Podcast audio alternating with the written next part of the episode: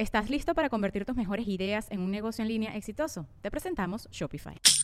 Tal vez no lo sabías, pero nuestro podcast More Than Mamis es un negocio. Y lo comenzamos, por supuesto, para desahogarnos y hablar sobre la maternidad, no para convertirnos en expertas de ventas y del e-commerce. Así que sí, necesitábamos ayuda para vender nuestro merch y poner en marcha nuestra tienda. Por eso estamos tan contentas de usar Shopify. Regístrate con tan solo un dólar por mes en shopify.com barra sonoro, todo en minúsculas. Ve a shopify.com barra sonoro para llevar tu negocio al siguiente nivel. Shopify.com barra sonoro. With everyone fighting for attention, how can your business stand out and connect with customers? Easy. Get Constant Contact. Constant Contact's award winning marketing platform has helped millions of small businesses stand out, stay top of mind, and see big results fast. Constant Contact makes it easy to promote your business with powerful tools like email and SMS marketing, social media posting, and even events management. With Constant Contact, you'll reach new audiences grow your customer list, and communicate more effectively to sell more, raise more, and fast track growth. Don't know much about marketing? No sweat.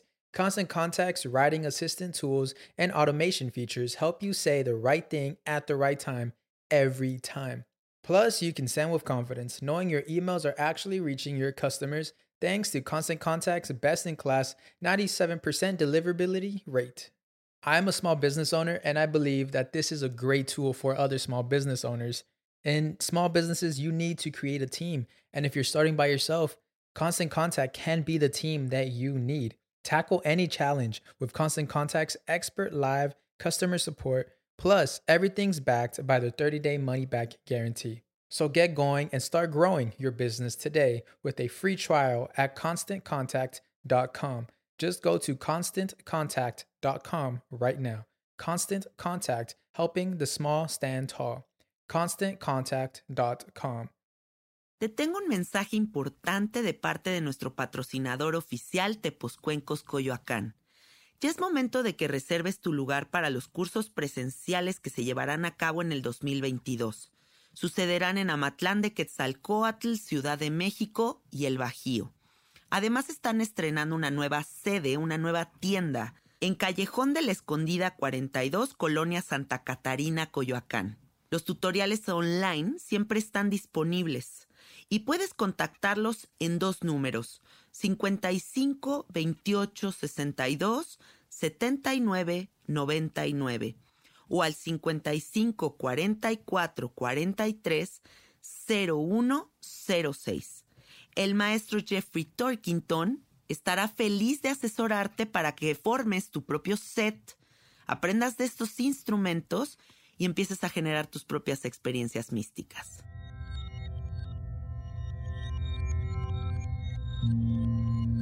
Estás escuchando Sabiduría Psicodélica por Janina Tomasini. Hola, hola amiguitos, ¿cómo están? Bienvenidos al episodio 149 de Sabiduría Psicodélica. Estoy muy emocionada el día de hoy de presentarles un amigo mío que es de los seres más psicodélicos que existen en la faz de la Tierra, eh, retomando estas entrevistas, estos encuentros con personas que viven en esa filosofía, que son psiconautas, eh, que viven en amor, en abundancia, en conexión con la tierra. Y bueno, les voy a platicar un poquito cómo conocí a Spooky. Fíjense que su esposa Martina es muy amiga de muchas amigas mías y en una cena me dice, después de conocerme y platicar conmigo, me dice, tienes que conocer a mi esposo se tienen que conocer y tienen que platicar porque son como gemelos de otra dimensión, son muy parecidos, tienen los mismos intereses, así que un día de estos los voy a presentar. Y el caso es que no llegaba el día que Spooky y yo nos conocíamos, hasta que fue la cena navideña. Y ahí estaba Spooky. Yo dije, voy a dedicar un rato a platicar con este hombre porque ya me lo prometieron mucho. Y ahí nos quedamos cuatro horas sin parar. Ya no volvimos a pelar a nadie en toda la cena. Y nos quedamos platicando de ayahuasca, de honguitos, de sapito, de revelaciones muy profundas que hemos tenido en nuestras vidas cosas muy hermosas, una conexión muy bonita. Así que quiero que Spooky comparta su sabiduría con ustedes y pues aquí está, bienvenido. Ay, hola, hola, amiguita. ya se te quedó, ¿verdad? Ya se nos super quedó. Ya. Cuéntales. Martín y yo ya todo el tiempo, hola, hola, amiguita. aparte un día le digo, hola amiguita, me dice, no, es hola, hola amiguita. Exacto, ya te corrigió.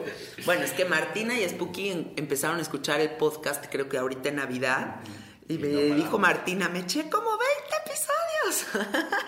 No paramos. y ya se les quedó el hola, hola, amiguitos. Sí. Ay, gracias, qué chido estar aquí. Este, la verdad que está increíble compartir contigo este espacio, tu espacio que está espectacular. Muchas Primero, gracias. Tu cabeza que está espectacular, tu corazón que está espectacular. Gracias. Y este espacio que también está hermosísimo. Hermoso, que todo lo que hablemos aquí se expanda. Así es. Bueno, eh, a mí lo primero que me gustaría que cuentes es con qué andas conectando en este momento, en qué trip andas, porque creo que eso es bueno, ¿no? Como saber en qué estás enfocando tu energía para que la gente se conecte contigo. Bien. Mira, eh, si yo te pudiera definir mi, mi momento y mi, pues, mi vida, yo creo, eh, son plantas y letras. Mi, yo te diría que mi camino es ese, eh, las plantas y las letras. Las letras son mi oficio, yo me dedico a escribir y eh, a través de la escritura, bueno, pues yo he podido conectar eh, profundo con, con el mensaje de las plantas. Y las plantas han sido mis maestras desde hace más de 20 años. O sea, yo empecé a trabajar con ayahuasca hace casi 20 años, pero antes ya había trabajado mucho con los honguitos, con el peyote, ¿no? Las plantas han sido mis maestras. Fíjate que tengo una anécdota muy bonita.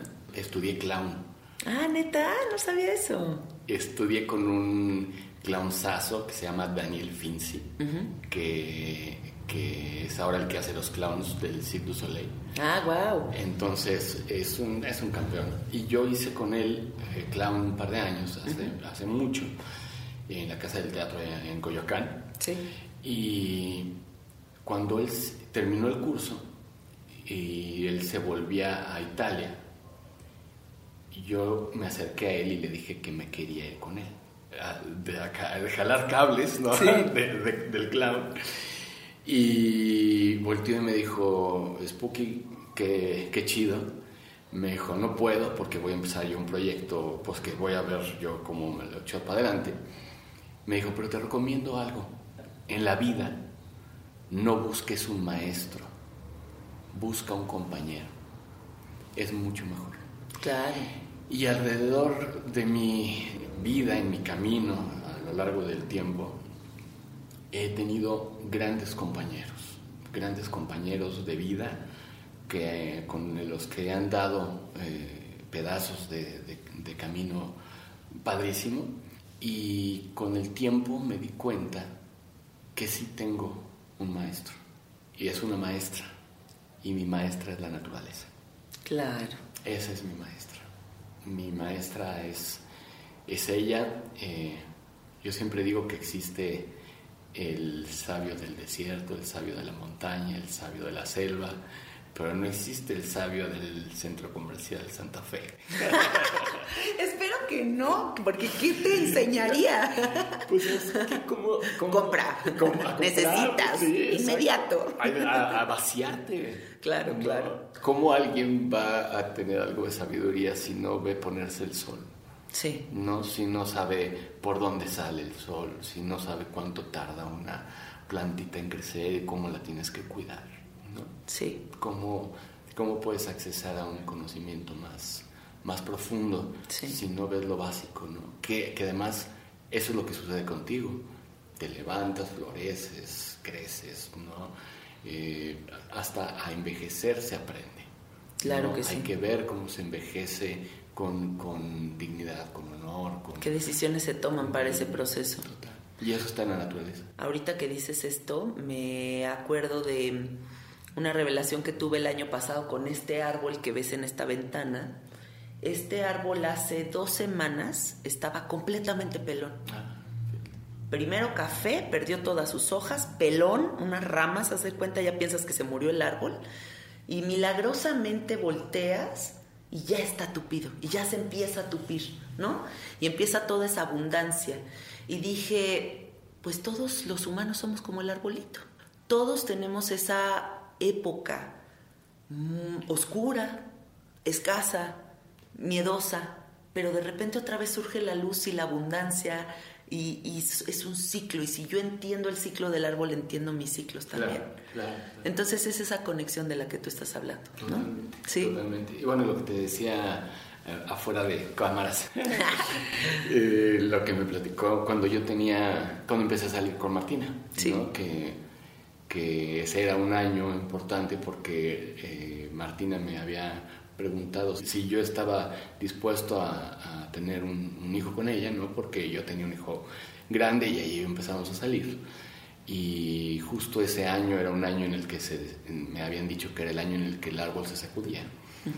Y en la ceremonia con la vuelta ayahuasca eh, me mostró un árbol sacudiéndose y un par de hojitas que se quedaron ahí. Y me dijo que para quedarse en el árbol hay que estar dispuesto a florecer. ¿No? Y es una cosa que también podemos ver, o sea, las plantas cuando están dispuestas a tener una siguiente primavera florecen, aunque vengan de donde vengan, ¿no? aunque vengan de un infierno crudísimo. ¿Sí? Hay plantitas que salen de entre la nieve. Hay plantitas que salen en el segundo piso del periférico. Ah. ¿No?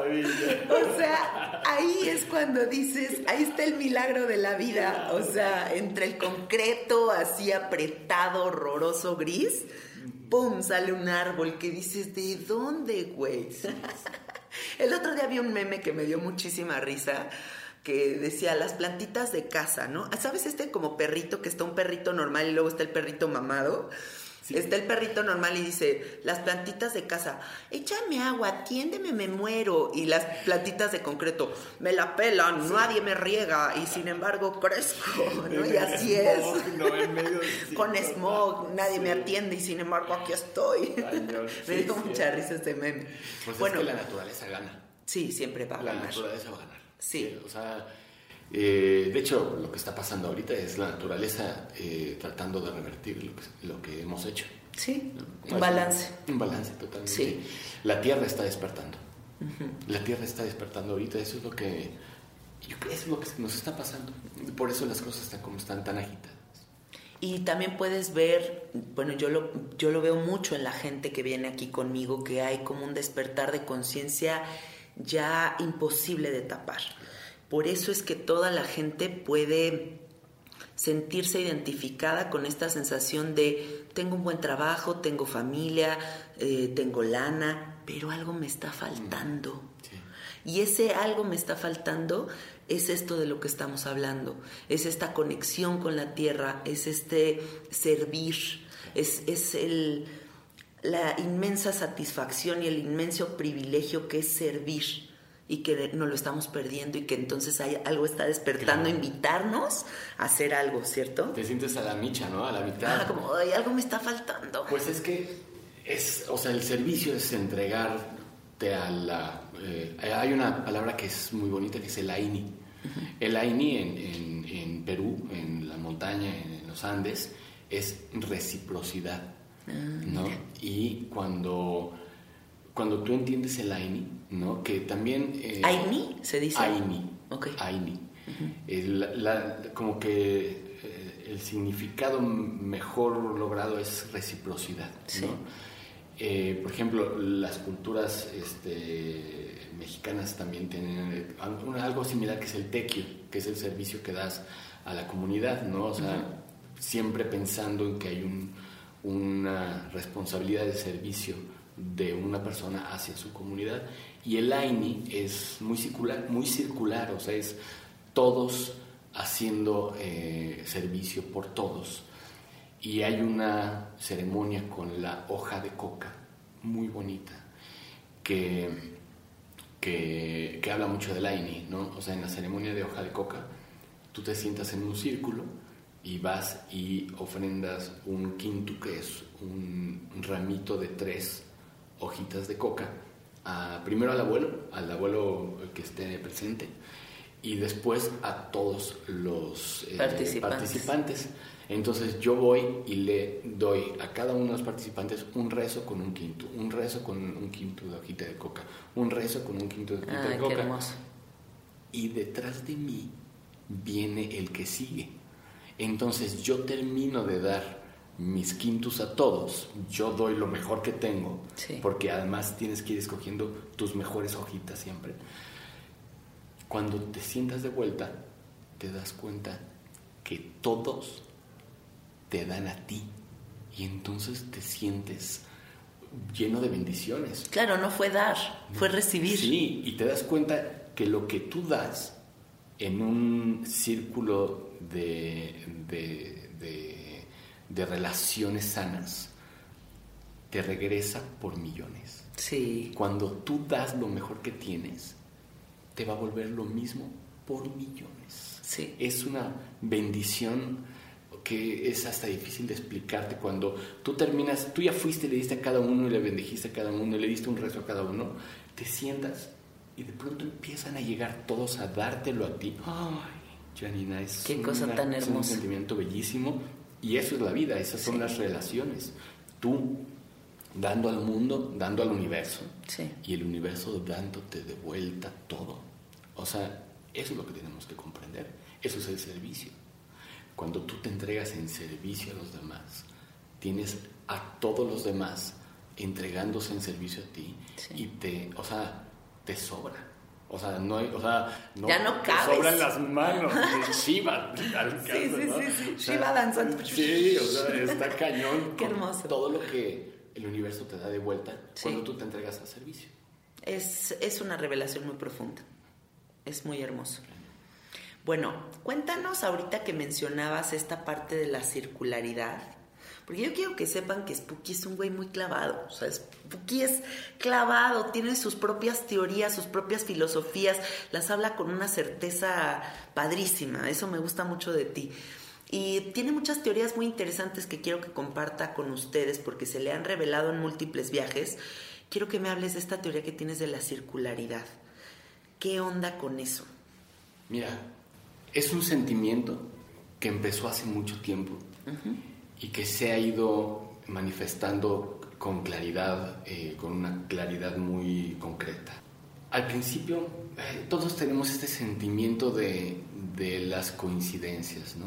Todos tenemos este sentimiento de, ay, mira qué, qué coincidencia que justo está... Bueno, hace 10 minutos, allá abajo estábamos hablando del, del 49, ¿no? Que es 7 veces 7, que es el 49, que yo tengo 49, y resulta que es el capítulo 149. Sí, qué locura. Eso es, un pequeño, es una pequeña muestra de la circularidad del Sí. universo diciéndote, mira, sí. Ajá.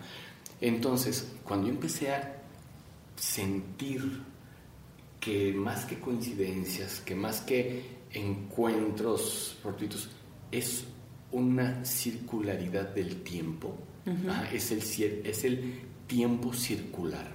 Empecé a clavarme un poquito más y me di cuenta que es que ahí está la esencia divina. Dios es redondo. Dios, lo que quiera que sea finalmente Dios, es redondo.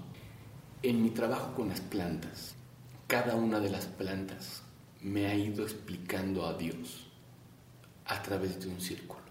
Ahí te va.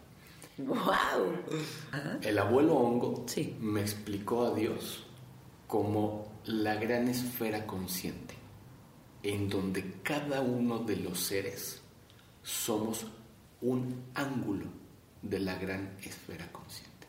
Quiere decir que esta bola, esta esfera, la esfera de la divinidad, está hecha del ángulo que ocupa cada uno de los seres en ella. Tú puedes estar conectado, conectada con toda la eh, información de la esfera, pero nadie tiene tu eh, ángulo más que tú. Claro. Solamente tú puedes ver y compartir lo que está en tu ángulo. ¿sí? Ese es el valor de cada ser. ¿sí? Que nadie más puede ver lo que Janina ve. ¿sí? El de al lado ve casi lo mismo. El de enfrente ve muy parecido. Pero ¿sí? nadie idéntico. Pero nadie idéntico. No puede ¿sí? ser. Y el del otro lado de la esfera quizá ve algo que tú ni te imaginabas. También. ¿no? Entonces, cuando tú te conectas con todos estos ángulos en esta gran esfera, esa esfera sabe todo. Ese es Dios. La ayahuasca me lo explicó bellísimo. Es un ojo hecho de todas las miradas. Cada uno tiene una mirada y es muy parecido. En la hojita de coca lo vi como eh, una rueda, como la rueda que gira y hoy te toca estar aquí y mañana te toca estar acá, ¿no? Y entonces esa es la circularidad del AINI, ¿no? de, la, de la reciprocidad. Cada uno de los abuelos me ha ido explicando su, eh, su forma de, de hablar de Dios a través de la circularidad. ¿Y el espiral? El espiral es el, es el círculo que avanza.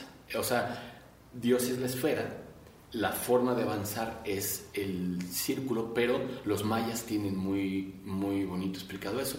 Los mayas dicen que estamos atrapados en el 12, porque el 12 es empezar y terminar en el mismo lugar. Ellos tienen el 13, el 13 es el siguiente paso hacia arriba y es lo que inicia en la espiral. Por eso, con el 13, tú no te vuelves a chocar con el, siendo el 12 con el 1, no vuelves al mismo lugar, vuelves pero un peldañito más tantito para arriba, exacto. Y entonces tú cuando empiezas a hacer ese trabajo de círculo, en espiral, asciendes, desciendes, te mueves, es el movimiento. Sí.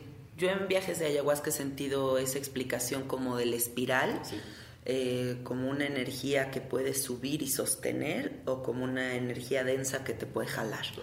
O sea, sí está todo el tiempo el espiral estirado para ambos lados y es hacia donde uno fluye. Si lo tuviera que describir gráficamente sería como un círculo y el espiral para arriba y el espiral para abajo. Y en el círculo, pues nosotros. Claro, claro, claro. No, no, y ahí te vas moviendo tú. Sí. Y tú vas. Y, y eh, híjole, es que eso es parte de lo bonito de la circularidad.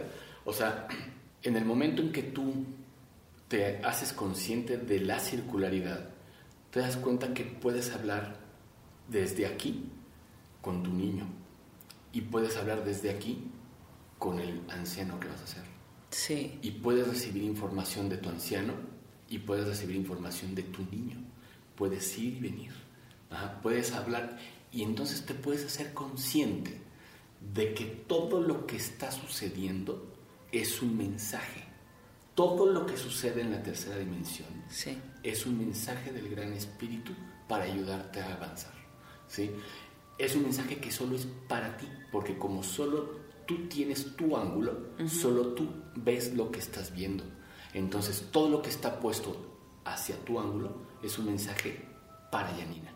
Ah, entonces aquí podríamos decir que sería importante eliminar la palabra coincidencia pues es que la palabra coincidencia vela un poco la, potencia de esto. O sea, entonces, exacto, le restas magia a la vida. Porque sí. te están dando un mensaje, pero, ay, no, es una coincidencia.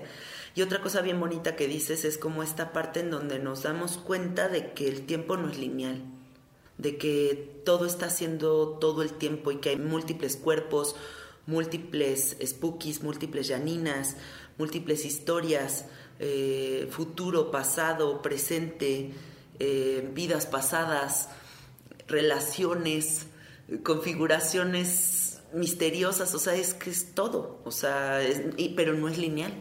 Porque si tú haces el ejercicio, fíjate, una vez yo tuve una visión eh, de mi papá en, en, una situación, ¿no?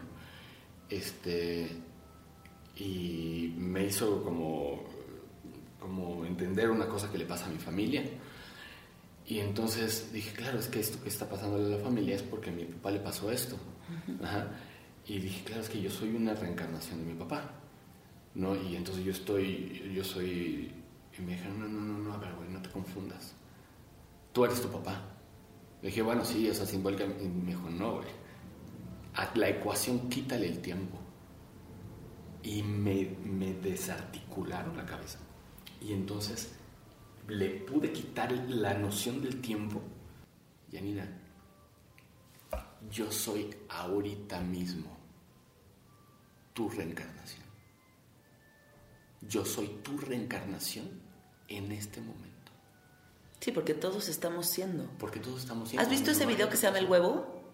Que está en YouTube. Claro. Te lo voy a mandar. Justo habla de esto que estás hablando. O sea, cómo es tan importante la compasión y la empatía porque también está siendo una parte y porque además si todos somos parte de la manifestación del espíritu máximo, pues entonces tú eres yo, yo soy tú, todos estamos siendo y estamos aprendiendo en conjunto y es, es, un, es romper con la ilusión de lo individual. Esa comida que prepares, te la vas a tener que comer. Exactamente. Yo en una ceremonia un poquito menos formal vi que yo soy el que hace pipí, yo soy la pipí y yo soy el mijitorio. Me encanta. Y al mismo tiempo soy el agua que tomé. ¿Qué tomas? ¿Quién eres? ¿Cómo lo procesas? ¿A dónde lo avientas? Todo lo tienes que contemplar porque vas a hacer todo en algún momento de tu vida. Claro. Vas a hacer todo. Esa comida nos la vamos a tener que comer. Sí. Así que prepárala bonito. Claro. Prepárala, sabes, como, como para ti. Sí, con amor. Tu vida y todo lo que hagas en tu vida, hazlo como si fuera para ti. ¿Qué es?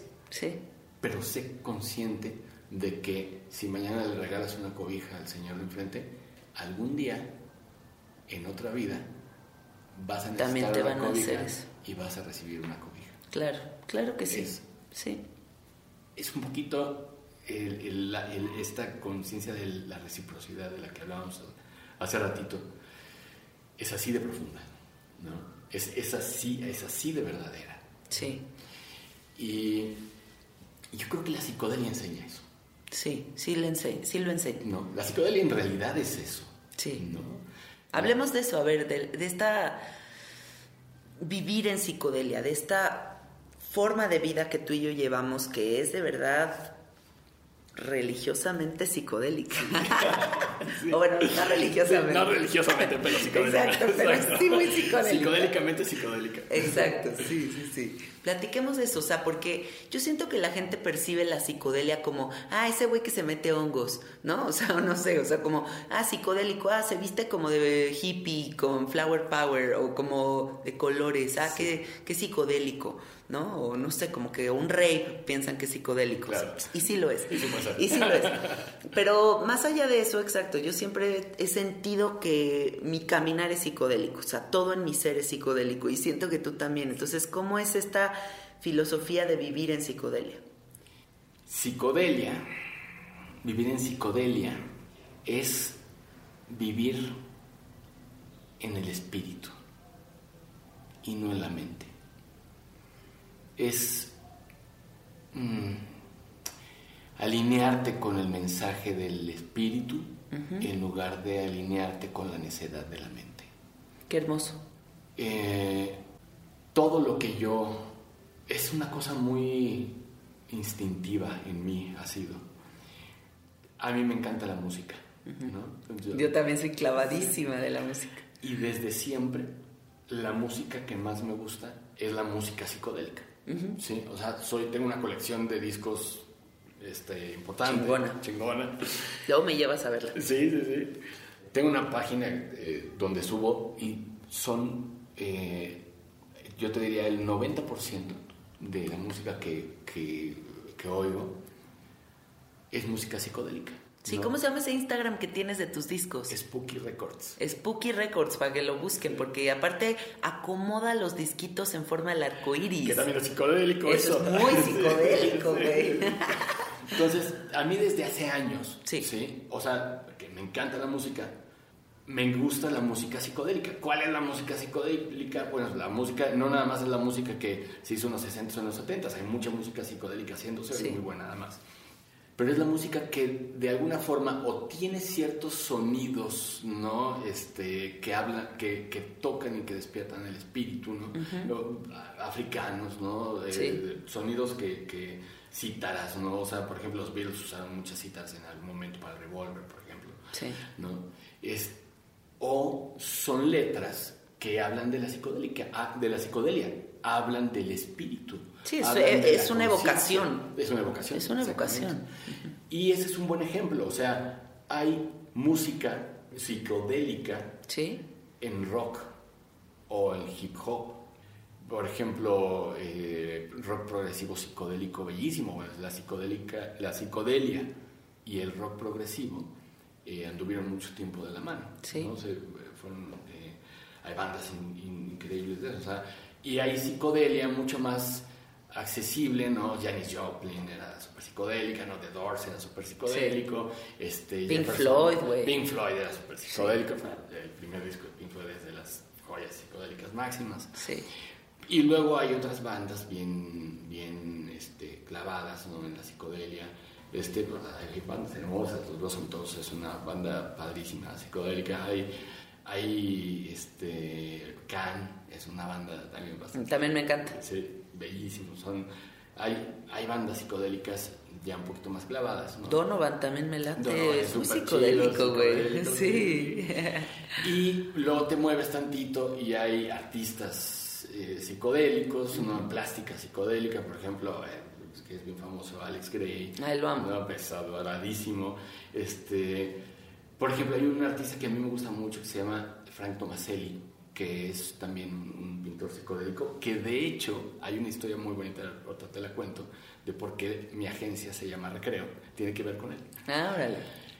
Hay libros, bueno, hay literatura, películas psicodélicas, ¿no? And Loathing en Las Vegas es un... No mames. el, ah, Bueno, y esa anterior, ¿la viste? La de Where the Buffalo Rum. No manches. Es buenísima, porque aparte sale Bill Murray, que Ajá, es sí, sí, sí, sí, lo, mi máximo. máximo. Ver. Lo amo. O sea, en todas las artes hay, Hay un expresiones costado, una psicodélicas. expresión psicodélica. Sí, sí. ¿no? Eso quiere decir que la psicodelia es un complemento, es, un, es, una, es un ala de cualquier actividad humana, es una posibilidad de cualquier actividad. Mira qué hermoso lo planteas. Tú puedes ser músico y estar en la psicodelia. Puedes ser escritor y estar en la psicodelia.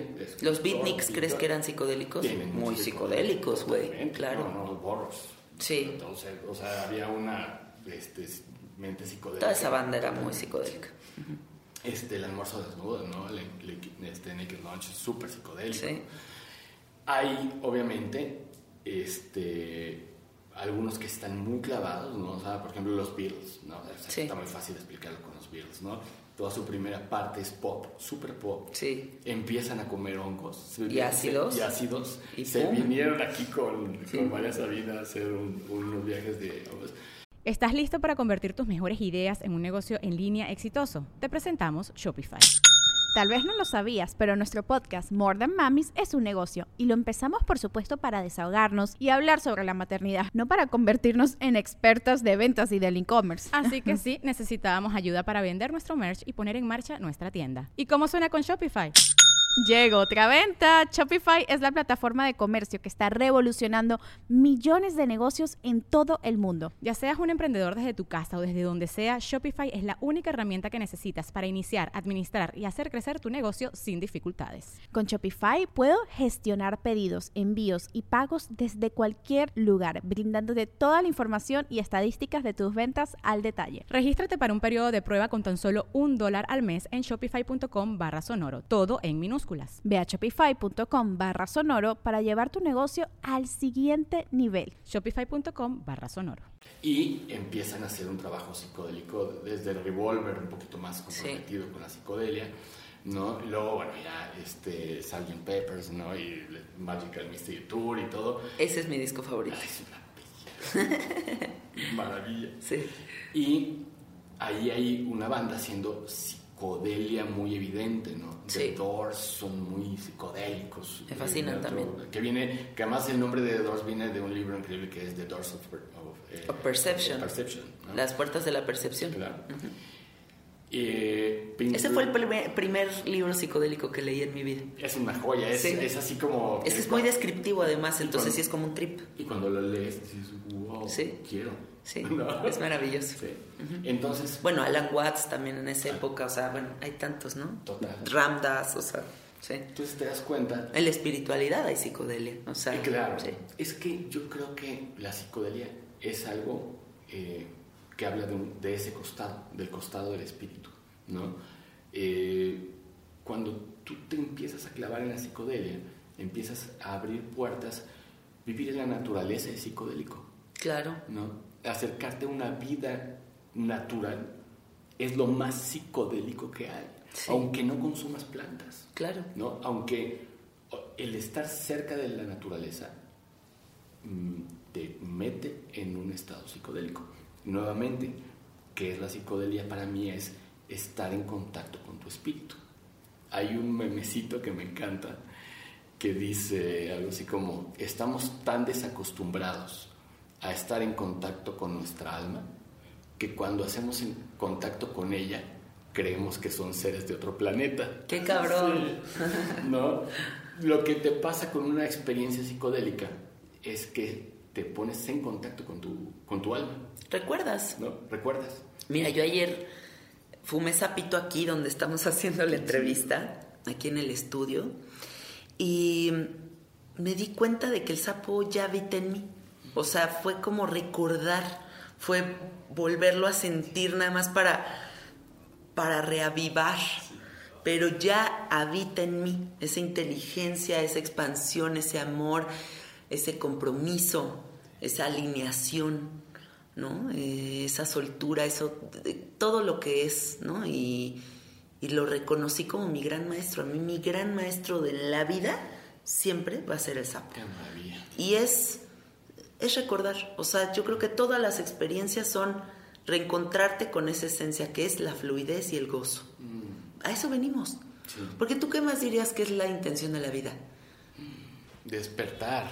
Claro. O sea, despertar, esa es la intención. Evolución. Evolución. Sí. O sea, el, pues lo platicábamos un poco, ¿no? El sanar de la, de la ilusión de que todos no somos uno, Claro. ¿no? O sea, Sí, porque le- los voy a poner un poquito en contexto. Antes de grabar el podcast, Spooky y yo hablábamos como de esta palabra que se utiliza mucho en ceremonias, que es como que voy a sanar, voy a sanar. Y yo le dije a Spooky que a mí esa palabra me causaba conflicto porque yo sentía que si vas a una ceremonia y dices que tienes que sanar es porque ya reconoces que hay algo mal en ti. Y siento que más bien lo que deberíamos de reconocer es que somos perfectos. Eh, simplemente necesitamos despertar. Pero sí, Spooky me replicó que sí hay algo que sanar, que es la ilusión de la dualidad. La bueno, separación. la, se- la ilusión de la separación. Claro, la Y separación dije sí. es lo que nos tiene aquí como estamos, es lo que tiene en el mundo como estamos. Sí. La ilusión de que tú y yo no somos uno. Sí, ¿sí? Cuando, cuando, el, cuando el espíritu, ¿no? cuando el espíritu eh, se, se participa y se crea eh, una experiencia consciente en él y se participa en todos nosotros, que nace el ego. Y el ego es eh, la ilusión de la individualidad. ¿sí? Entonces, cuando tú empiezas a construir sobre el ego, ¿sí? entonces tu separación va siendo cada vez más fuerte y más fuerte y más pesada, porque entonces, imagínate, qué triste tener eh, una vida que depende solo de tu chiquitito punto de vista. ¿No? No. O sea, cuando puedes eh, estar en armonía con toda la creación, ¿no? Cuando te puedes armonizar y conectar con toda la creación. Es maravilloso que cada ser somos un punto de vista en el universo, sí, pero es tristísimo quedarse con ese único punto de vista. claro. Porque esto está hecho, este mecanismo, esto está hecho para que compartamos puntos de vista. Yo estoy sentado exactamente frente a ti y yo veo exactamente lo que tú no ves. Esa es la magia. Sí. La magia es que yo te veo a ti para empezar y veo al perrito, al gatito que está atrás de ti y tú ves la pared hermosa dibujada que está atrás de mí. Yo te la puedo platicar y tú me la puedes platicar. Sí, ¿sí? Y entonces yo aprendo no solamente de mi experiencia, aprendo de mi experiencia y de lo que aprendo de ti. Cuando te abres, cuando abres los brazos y, y te conectas con los demás, te vuelves un ser eh, enorme, claro. ¿no? Porque eres tú más un, dos, tres por mí, por todos mis compañeros, ¿no? Es yo con mi, con mi red, con mi red de gente que, de quien aprendo, a quien veo. Y bueno, y luego si te vas y te conectas con la naturaleza, puta, aprendes de la única maestra, que es ella, la naturaleza. La Sí. gran maestra de la naturaleza. Entonces, la idea de la separación es de lo que estamos enfermos los seres humanos. porque eso es lo que no, nos hace chiquititos. Ahorita que estamos en el año eh, de los 12, ¿no? el 22 de febrero, va a ser el 22 del 02 del 2022. Sí, qué portalazo. Es un portal espejo brutal. Sí. Este es un año de, de mucho 2 y hay una frase que a mí me encanta que es que solo el 2 es 1. Este es el trabajo. El trabajo al que venimos a la Tierra es entender que somos en función de quiénes somos más de nuestras relaciones. Sí. Nuestras relaciones son algo muy importante. Nuestras relaciones son la gran cosa. Yo alguna vez le pregunté a, a la hojita de coca que, que por qué las relaciones eran tan difíciles. Me dijo, no, las relaciones no son difíciles. Los difíciles son los seres humanos cuando se dejan llevar por el ego y las complican. Pero las relaciones son medicina. Son la medicina más hermosa. Bueno, yo que soy tan amiguera, o sea, aprecio tanto mis amigos, eh, escuchar estas conversaciones, esta, este nutrirte de la visión del otro. Fui a una ceremonia de cuatro altares con Alonso del Río y mm, fue una ceremonia donde vuelves al consenso, vuelves a este círculo que se sostiene por 12 horas donde la gente va a hablar y vas a escuchar. Y no vas a tomar agua, y vas a tomar guachuma, y solo vas a estar ahí, sosteniendo el fuego, y son, bueno, sosteniendo los cuatro altares. Y fue muy, muy revelador para mí en ese sentido, ¿no? Como que cuántas, cuánto hemos perdido porque ya no te sientas a escuchar al otro, porque no te importa tu vecino, porque no se ponen de acuerdo, porque no valoras tus relaciones, porque las crees desechables, porque las pláticas se han vuelto superficiales. Ay, ¿cómo está el clima? Ay, sí, mira qué barbaridad. Ay, ¿qué vacuna te pusiste? O sea, porque ya el small talk es como lo más que todo el tiempo pasa. Entonces, en esa ceremonia me doy cuenta como de esta de lo importante que es escuchar al otro, de nutrirte de esas visiones y de tus relaciones. Y es por eso que cada, una, cada vez que uno toma medicina dices por todas mis relaciones, porque no es solo por ti. Porque no es solo por ti. Es que hay una forma de decirlo muy bonito. Se cura uno y nos curamos todos. Sí, es verdadero. Cuando se cura uno, nos curamos todos. Cuando se ilumina uno, nos iluminamos todos. ¿O no te ha pasado en ceremonias que cuando toda la gente está como muy tumbada, muy, eh, pues no sosteniendo el espacio, como la energía se baja tremendo. Y cuando todos tienen este compromiso de como sentarse, mantrear, cantar y elevar la energía, la ceremonia es otra, ¿no? Entonces estamos trabajando en conjunto. Estamos trabajando en conjunto, dirigiéndonos como, mira, que estemos en la tierra, significa que compartimos una frecuencia de vibración. Sí. Porque ya llegamos acá. ¿Sí? A, distintos lugares de la Tierra y con distintas realidades, distintas dimensiones. La Tierra es un ser multidimensional. Eso es una de las características más hermosas de la Tierra. De hecho, este universo es un universo multidimensional. La Tierra es multidimensional y los seres somos multidimensionales. Mm, eh, a través de nuestro andar, de nuestras decisiones, de nuestra vibración, vamos abriendo o cerrando eh, dimensiones. De pronto alguien podría decir, oye, es que la Tierra es un lugar en, donde la gente se lastima. Mi realidad no es así. La realidad de la gente que vive a mi alrededor, la verdad es que no es esa gente. no, no, me, no pierdo de vista que, existe, pero mi realidad no es esa. Entonces hay que tener cuidado de con qué dimensiones o qué, qué realidades nos identificamos. O conectamos con. O con, exactamente. identificarte con una realidad es permitir que esa realidad te jale. O que formes parte de sí. te hace formar parte de ella, exactamente. Entonces hay que ser bien conscientes de que venimos a la Tierra con una vibración eh, pues que comparte la Tierra, o sea, que le empata a la Tierra en este viaje que venimos transportándonos en este viaje llegamos a la Tierra y cada quien dentro de la Tierra va, sigue avanzando, transportándose y abriendo y generando la dimensión en la que quiere vivir.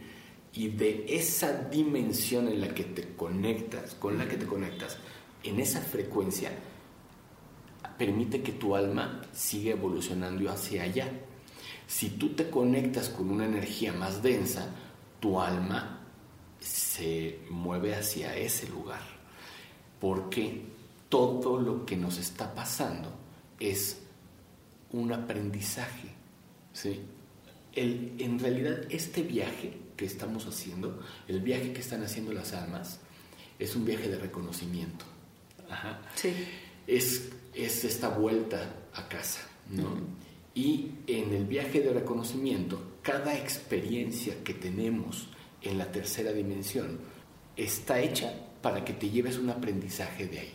Cuando llegas a un lugar, aprendes de ese lugar y permites que tu alma evolucione hacia la sutileza, tu alma da el siguiente salto. Cuando tú te atascas y te atoras en una dimensión, en una realidad, y te distraes y permites que el sistema active su mecanismo que es la distracción, entonces te estancas. Y entonces tu alma tiene que repetir esa experiencia las veces que sean necesarias. Sí, los loops de información en los que nos vemos atrapados. Y no solamente en la vida, en la mente. Claro. En la mente. ¿Cuántas veces estamos atrapados en nuestra propia mente? Es que ahí está el valor de la psicodelia. La psicodelia es vivir en el espíritu, es vivir fuera de la distracción. La no psicodelia, que es el culto a la mente, el culto a la materia, ¿sí? el culto a la mente, ¿sí? O el culto a la materia, escuchen eso. Cuando tú te enganchas en eso, entonces tu alma no aprende, no progresa, porque te vuelves víctima de la distracción. El sistema, el sistema es como un demonio. Los demonios no son buenos. Los brujos, por ejemplo, no son buenos, no son malos. Trabajan para conveniencia. Sí. Así es el sistema. El sistema se está defendiendo. Te voy a decir qué pasa. El sistema cree que cuando todos nos iluminemos, él se va a quedar solito. Claro. Y tiene miedo de quedarse solito. Hay que decirle que él también se puede iluminar y venirse con nosotros. Eso es una cosa importante. Qué bonito, qué bonito, porque sí siento que deberíamos de percibirlo como otra entidad. Es otra entidad. Sí. No puede no. Es una energía muy poderosa. Claro, sí, y está dentro de la construcción de, de, lo que hizo el Gran Espíritu, o sea, está dentro de él. O sea, claro, no puede, nada, nada. Por algo existe el sistema. Nada está fuera del Gran Espíritu, sí. ¿no? hasta el sistema. Sí. Entonces, el sistema, que no sabe que también se puede iluminar, aún. Hay sistemas que sí, pero el sistema en la Tierra no sabe todavía eso. Tiene un mecanismo que es la distracción. Ajá. Cuando tú te distraes en justo lo que acabo de decir, en estas pláticas superficiales que no van a ningún lado, cuando tú bajas tu energía hablando de cosas que no construyen, en el chisme, criticando, criticando, cuando tú dedicas tu tiempo a las pantallas, ¿no? Cuando tú pierdes tu foco en cualquier manera y permites que tu cuerpo lo pierda alimentándote de cosas que no son vida, ¿sí? Entonces tu alma se disminuye. Como es, nunca va a perder el brillo, porque pues tu alma es... Porque eso, es la vida. Eso es la vida. Pero se disminuye, se apaga. Sí, sí. Y entonces tu alma se distrae. Se distrae con cualquier pendejada. ¿Sí? Se distrae con las telenovelas, se distrae. La Rosa de Guadalupe. La Rosa de Guadalupe, se distrae con, con, las redes sociales, se distrae con pláticas que no van a ningún lado, come chicharrones, eh, ya sabes.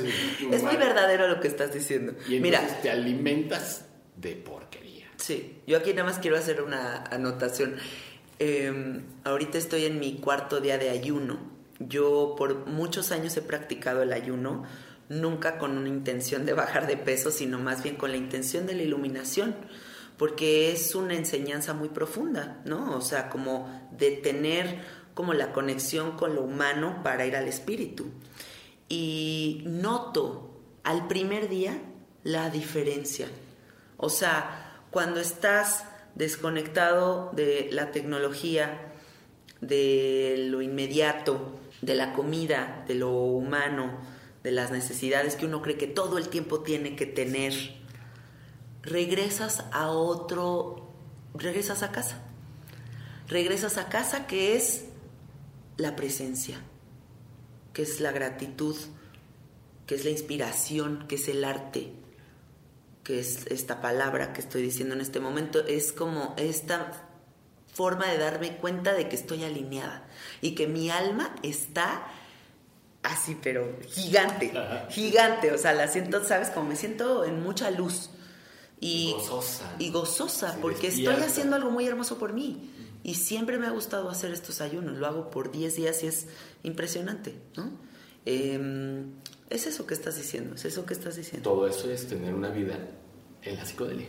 Sí. En la naturaleza, en el espíritu, en lo que te construye, en lo que no te distrae, en lo que te eh, significa un aprendizaje. Y no, es que el aprendizaje no es de hueva. O sea, el aprendizaje no es como de la escuela que vas a aprender cosas que no.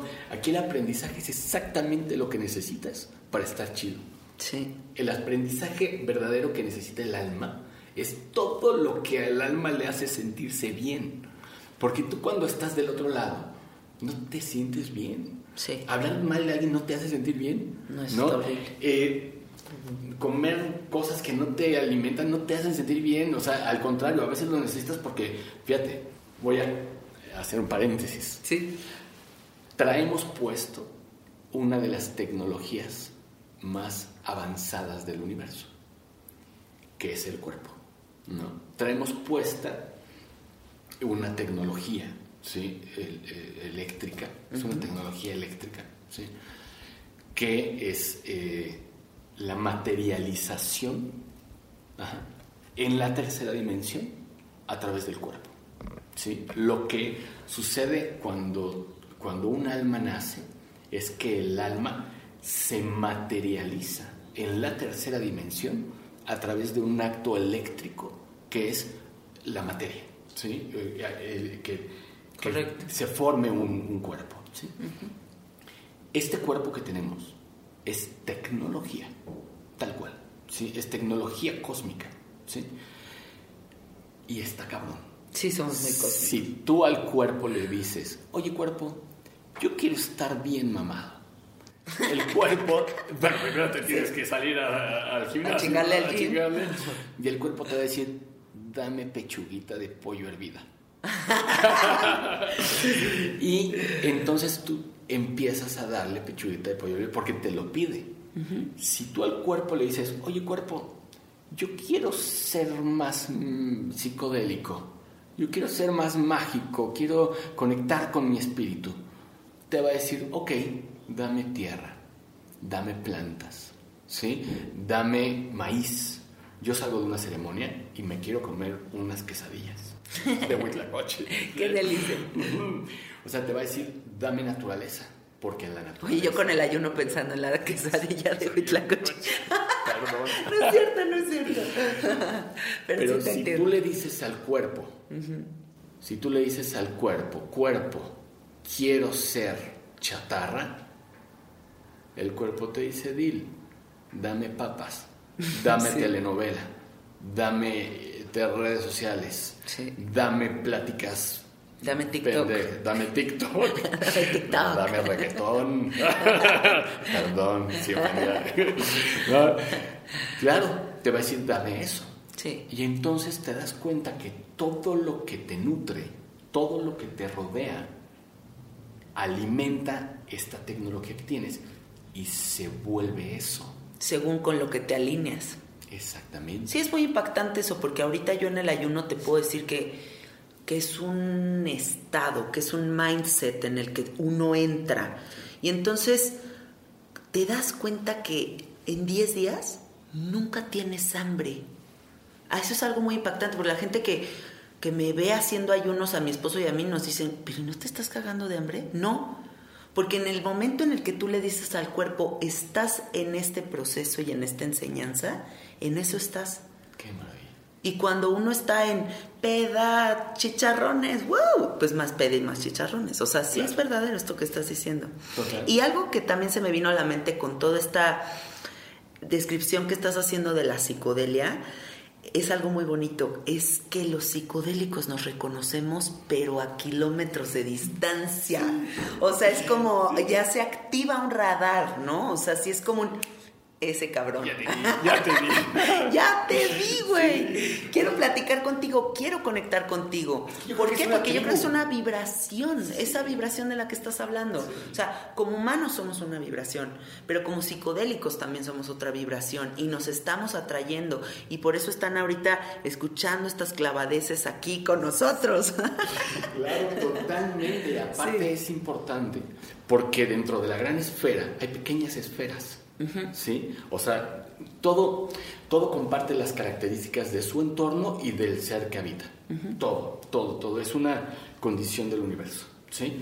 Así como el universo este, este dimensional, es multidimensional, la Tierra es multidimensional, nosotros somos multidimensionales.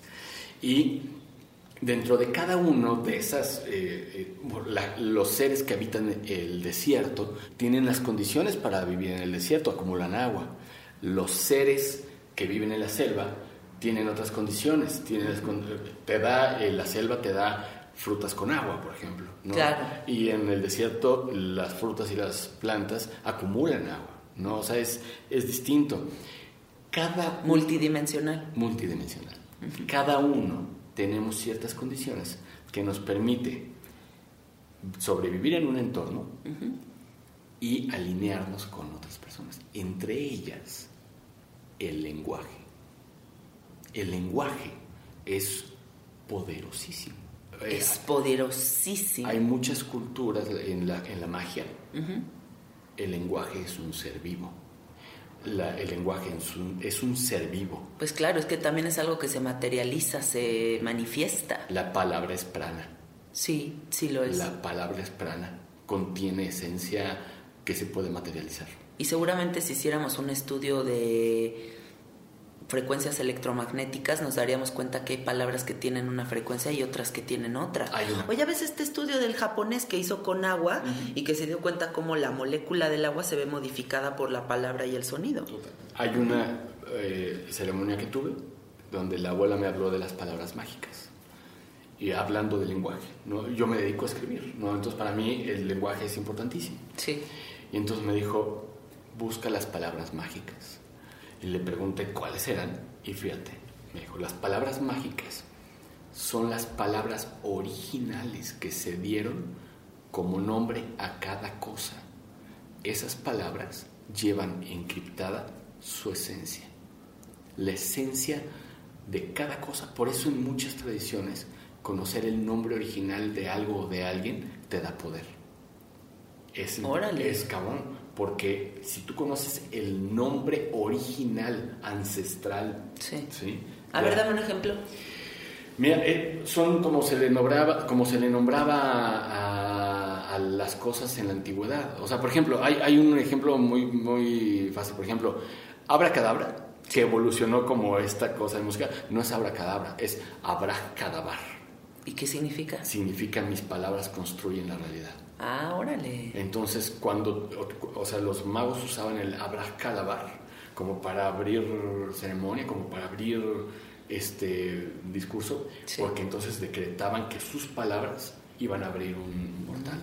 Me encanta. cada cosa en la selva, por ejemplo, los lugares, ahí te va. Las lenguas originales que están muertas o que están eh, en un rincón olvidadas las tenemos que rescatar, porque en ellas están esas palabras secretos. que nombraban a las cosas por su nombre original. Bueno, te voy a dar un ejemplo. Tengo un amigo que se llama Juan Calderón, que vivió 20 años en la comunidad donde vive el comandante Marcos, en Chiapas. Y mm, me contó que en ese pueblo, que no me acuerdo ahorita el nombre, pero en ese pueblito, en el, en el vocabulario no existe el yo todos se refieren a nosotros. Wow. O sea, la forma en la que se expresan las ideas no existe el yo. Wow. Entonces imagínate ya desde ahí la construcción de la realidad a partir de nosotros. ¿Viste una película que se llama eh, The Arrival?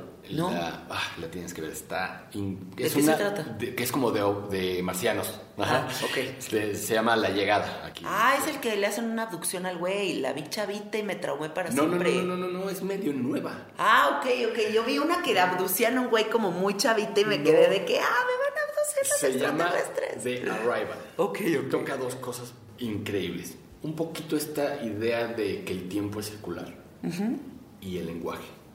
Y ellos tienen desarrollada la noción del tiempo circular porque su lenguaje es circular. Son como estas personas que hablan como con una entidad que está en una Se vitrina y, y no hay lenguaje, es como, un, como una vibración. Ya sé qué Esa, esa, esa.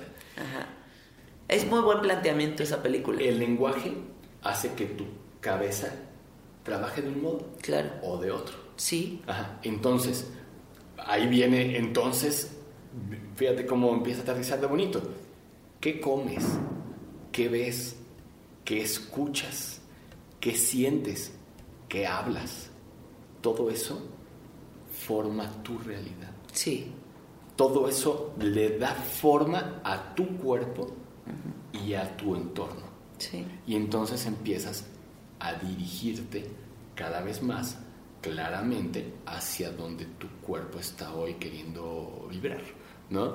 En tu caso, que te estás moviendo hacia un lugar natural. Yo también estoy buscando la forma ya de irme a la naturaleza a instalarnos. Sí. ¿Por qué? Pues porque llevamos tantos años en este mundo de las plantas, de la naturaleza, de, de- de la salud y la vida, Ajá.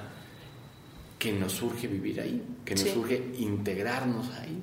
Ajá. Es natural. O es- también es reconocer como, para mí ha sido como reconocer qué experiencias no me puedo perder porque son maestrías importantes que yo tengo que realizar en esta reencarnación. O sea, yo no me puedo ir sin tener la experiencia de vivir en la naturaleza. Yo no me puedo ir de aquí sin ser mamá. Sí, yo no me puedo ir de aquí sin haber probado todas las plantas.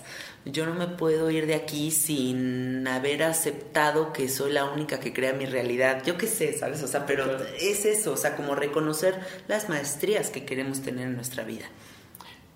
Eso es importante porque ya puedes caminar de forma consciente. Y con dirección. Ajá. Empiezas Con a- dirección. Tú te empiezas a, a- empiezas a andar de forma consciente con una dirección Sí. y entonces ya nada lo que ya no te sucede la vida. Exacto.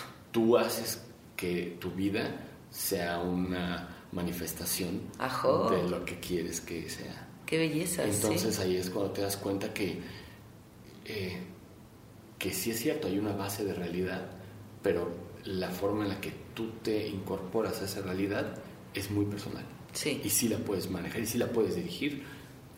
Y la otra es el movimiento. O sea, tenemos que entender esta teoría budista en donde dicen que la vida es un como caer a un pozo. O sea, todo el tiempo estás cayendo. No se detiene y no va a parar y no lo puedes parar porque estás aferrado. O sea, todo el tiempo hay movimiento. Entonces, si entendemos el movimiento, pues con eso vas. Claro. En esa danza. Esa es otra ilusión. La ilusión de no moverte. Ajá, o Sí. sea, y entonces hay gente que dice, no, yo de aquí no me muevo. La noticia es, amigo, la vida se está moviendo. Sí. Si no te mueves tú, te van a venir a mover. La grúa. La grúa. La grúa cósmica La va a llegar y te va a llevar el coche. La diferencia es que si te mueves tú, puedes dirigirte hacia donde tú quieras. Claro. Si te vienen a mover, Te van a mover a huevo. al corralón, cabrón. Y resulta que cuando llegas al corralón debes un chingo de Debes facturas chingo o de dices, tickets. Yo ni, güey, ¿qué hago aquí? Sí, sí. ¿Qué hago en el corralón? Pues, brother, te estacionaste y mal. Sí. Carnal, te estacionaste y mal. ¿Sí? Entonces, claro, te tuvieron que mover y te movieron y te estás en el corralón. Ahora, trabaja en ti, paga tu multa, el despiértate y decide ir por tu coche Y algo muy y hermoso. conducir hacia donde tienes que conducirte. Y algo muy hermoso, darnos cuenta del regalo divino que, que el movimiento nos da, que es que puedes estar en el corralón, pero tu condición humana te permite al siguiente minuto no estar en el corralón, porque todo el tiempo estás reinventando. Total. ¿no? O sea, puedes estar hundido ahorita en la peor depresión de tu vida y puedes salir de ahí. Sí. Puedes estar en el momento más luminoso y volver a caer. Y así todo el tiempo estamos reinventándonos y eso es lo más sagrado para mí. O sea, como este momento en donde digo, va a pasar. Te está revolcando la ola, pero va a pasar, te lo juro por Dios. Creo que es una cosa valiosísima de, de- de poner en, en palabras. Hay que tener la certeza de que nuestro andar en la vida sí depende de nuestras decisiones. Hay que tener la certeza de que el camino por el que vamos y el lugar al que nos dirigimos sí es elegido por nosotros. Sí, completamente. Sí podemos elegir el camino y el destino. Ajá. Es importantísimo que las personas tengamos la certeza de que nuestro camino sí es algo que podemos elegir. ¿sí? Tiene que ver con todo lo que te alimentas, con todo lo que, eh, como alimentas tu entorno, otra vez, que oyes, que ves, que sientes, eh, que, que hablas. Sí. Tiene que ver con las relaciones que tienes, con tus relaciones. No me refiero a esas relaciones que te decían que hacías en la náhuatl, por eso mejor estudia en la náhuatl. mejor relaciones. Tiene que ver con tus relaciones, Sí. ¿no? Son como estas dos perillas, tú y de lo que te alimentas, tú y tus relaciones, y la decisión de estar en contacto o no con tu alma, con tu espíritu. Esas tres cosas, tú y tu alimento, tú y tus relaciones, y tú y tu conexión profunda con tu espíritu, esas tres cosas crean un camino Sí. que está dado por la vibración que eso gen- genera. Ajá.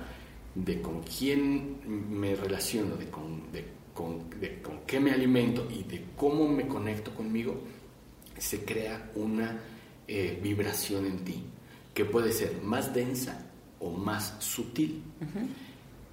Dependiendo de qué tan denso o qué tan sutil estés en esa línea, tu alma, tu cuerpo, tu realidad, que es casi que lo mismo, va a empezarse a dirigir a esa, direc- a esa dirección, valga la redundancia. Sí, claro. Se encamina a esa dirección. Y todo lo que te vas a encontrar en esa dirección y en ese lugar se parece a ti, porque si no, no estaría ahí. Cuando tú te transportas y diriges conscientemente tu camino, tu, tu, tu ser completo empieza a vibrar hacia un lugar en el universo, hacia una dimensión, hacia una realidad que tiene tus características. Y lo que hay en el camino solamente son cosas que de una forma o de otra comparten tus características. Sí, eso es muy cierto. Quien camina al lado tuyo es un espejo de quién eres en ese momento. Sí, Quien tienes al lado tuyo en cada momento, el lugar en el que estás en cada momento, se parece a ti.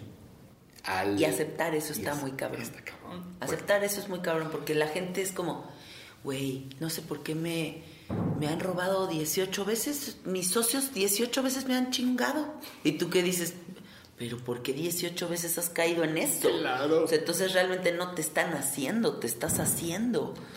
O sea, ay, O es sea- que todos mis exnovios son unos culeros, no entiendo por qué. Pues cabrón, o sea, ¿en qué estás vibrando? Claro. O sea, ¿en qué, está, qué estás atrayendo? Estás en un lugar que no te gusta, muévete de ahí. Claro. Porque tú, tú te agarras la mano todos los días y te llevas a donde estás.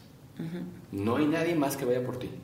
Tú te tomas de la mano, Sí. tú te trajiste exactamente a ese lugar en donde estás sentada en este momento. Sí. Tú llevas trayéndote de la mano a, a este lugar en este momento. Y hoy yo me parezco un poco a ti porque tú eres quien tengo aquí enfrente. Es maravilloso. Me encanta cómo me veo. Gracias.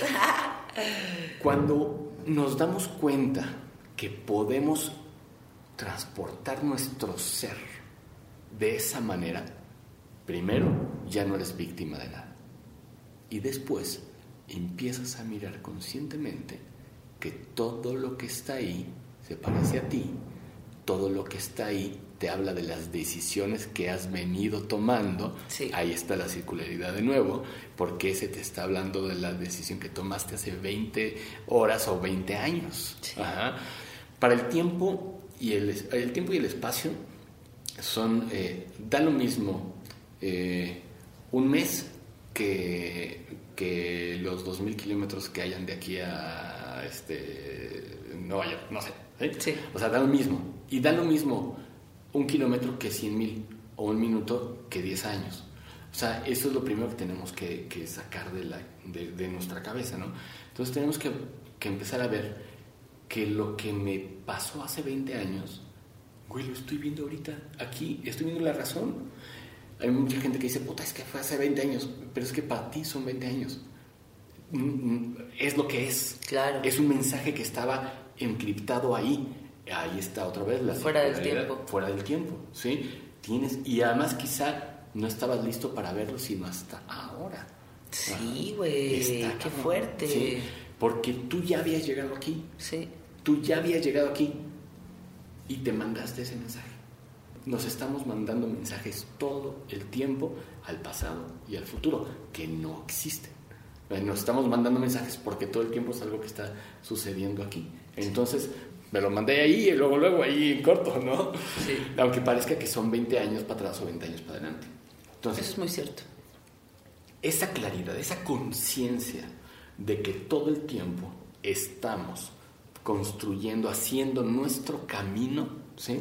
que en ese camino vamos a encontrarnos exactamente lo que vibra con nosotros y que podemos hacer un buen grupo de personas vibrando y avanzando en ese lugar, en, ese, en esa frecuencia, como lo que decías, los psicodélicos nos vemos, claro, porque hicimos un pacto ya nos vimos, ya, Sí. nos, ya nos conocemos, somos parte de una misma eh, dimensión, de una misma vibración, ¿sí? Y nos seguimos encontrando y cada vez nos vamos tocando más, porque nuestras vidas van teniendo esa vibración, esa frecuencia. Entonces, pues iremos a lugares parecidos, hablaremos de cosas parecidas, comeremos cosas parecidas y nos encontraremos en el restaurante parecido y compraremos una casita con un jardín.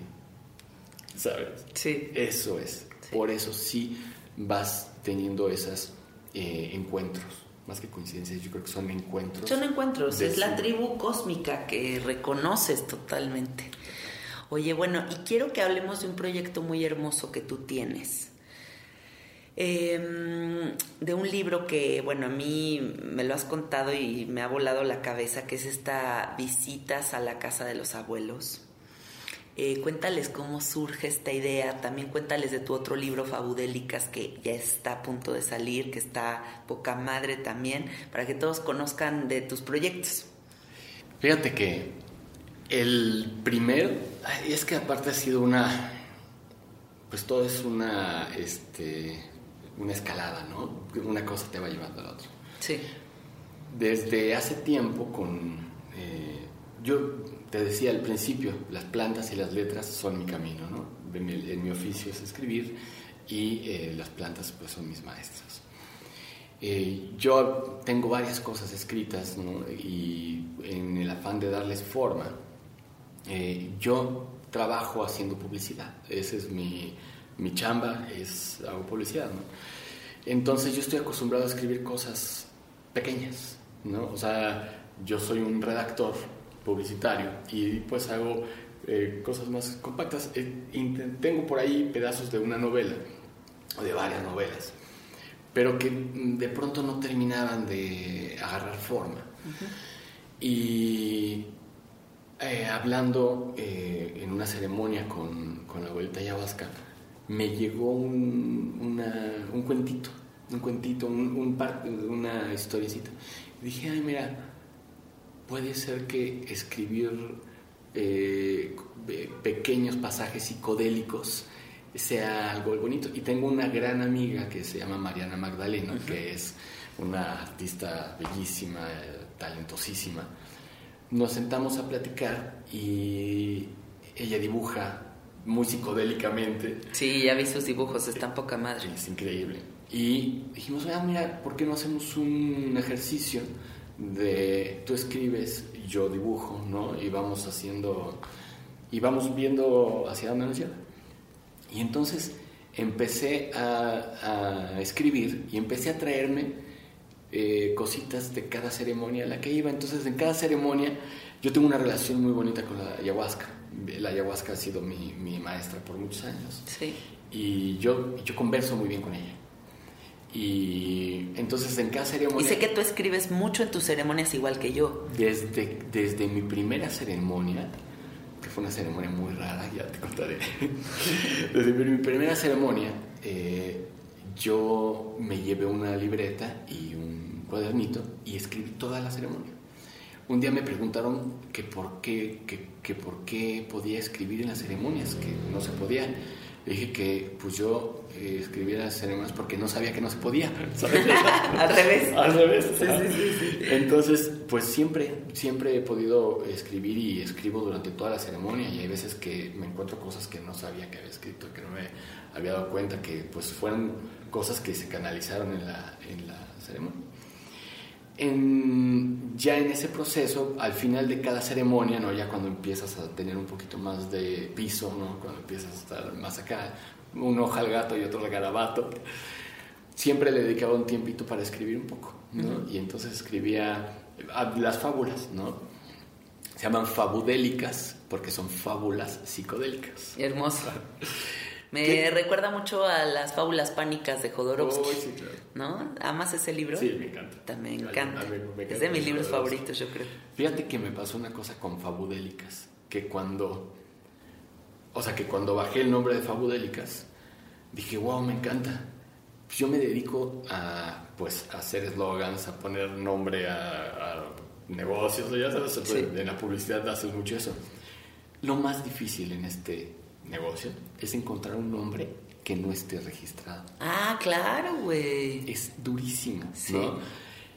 Bueno, cuando bajé en una ceremonia el nombre de Fabudélicas, dije, ay, está hermoso, pero seguro ya está registradísimo. ¿Y no? Oye, no estaba registrado ni en el INPI, ni en eh, el URL de redes sociales. Ah, qué chido. Ni en Instagram, ni en Facebook, ni en nada. Qué buen pedo. No existía ese nombre en la Tierra bajé un nombre a la tierra. Que no existía. Que no existía. Yo ahora registré sabiduría psicodélica y también no existía y dije, fiu. O sea, wow, qué maravilla. Sí, sí, sí, fue como, ay, qué bueno. Entonces, en, o sea, ya empecé y me di cuenta que, que hay una este, figura eh, literaria eh, que son las fábulas. Sí.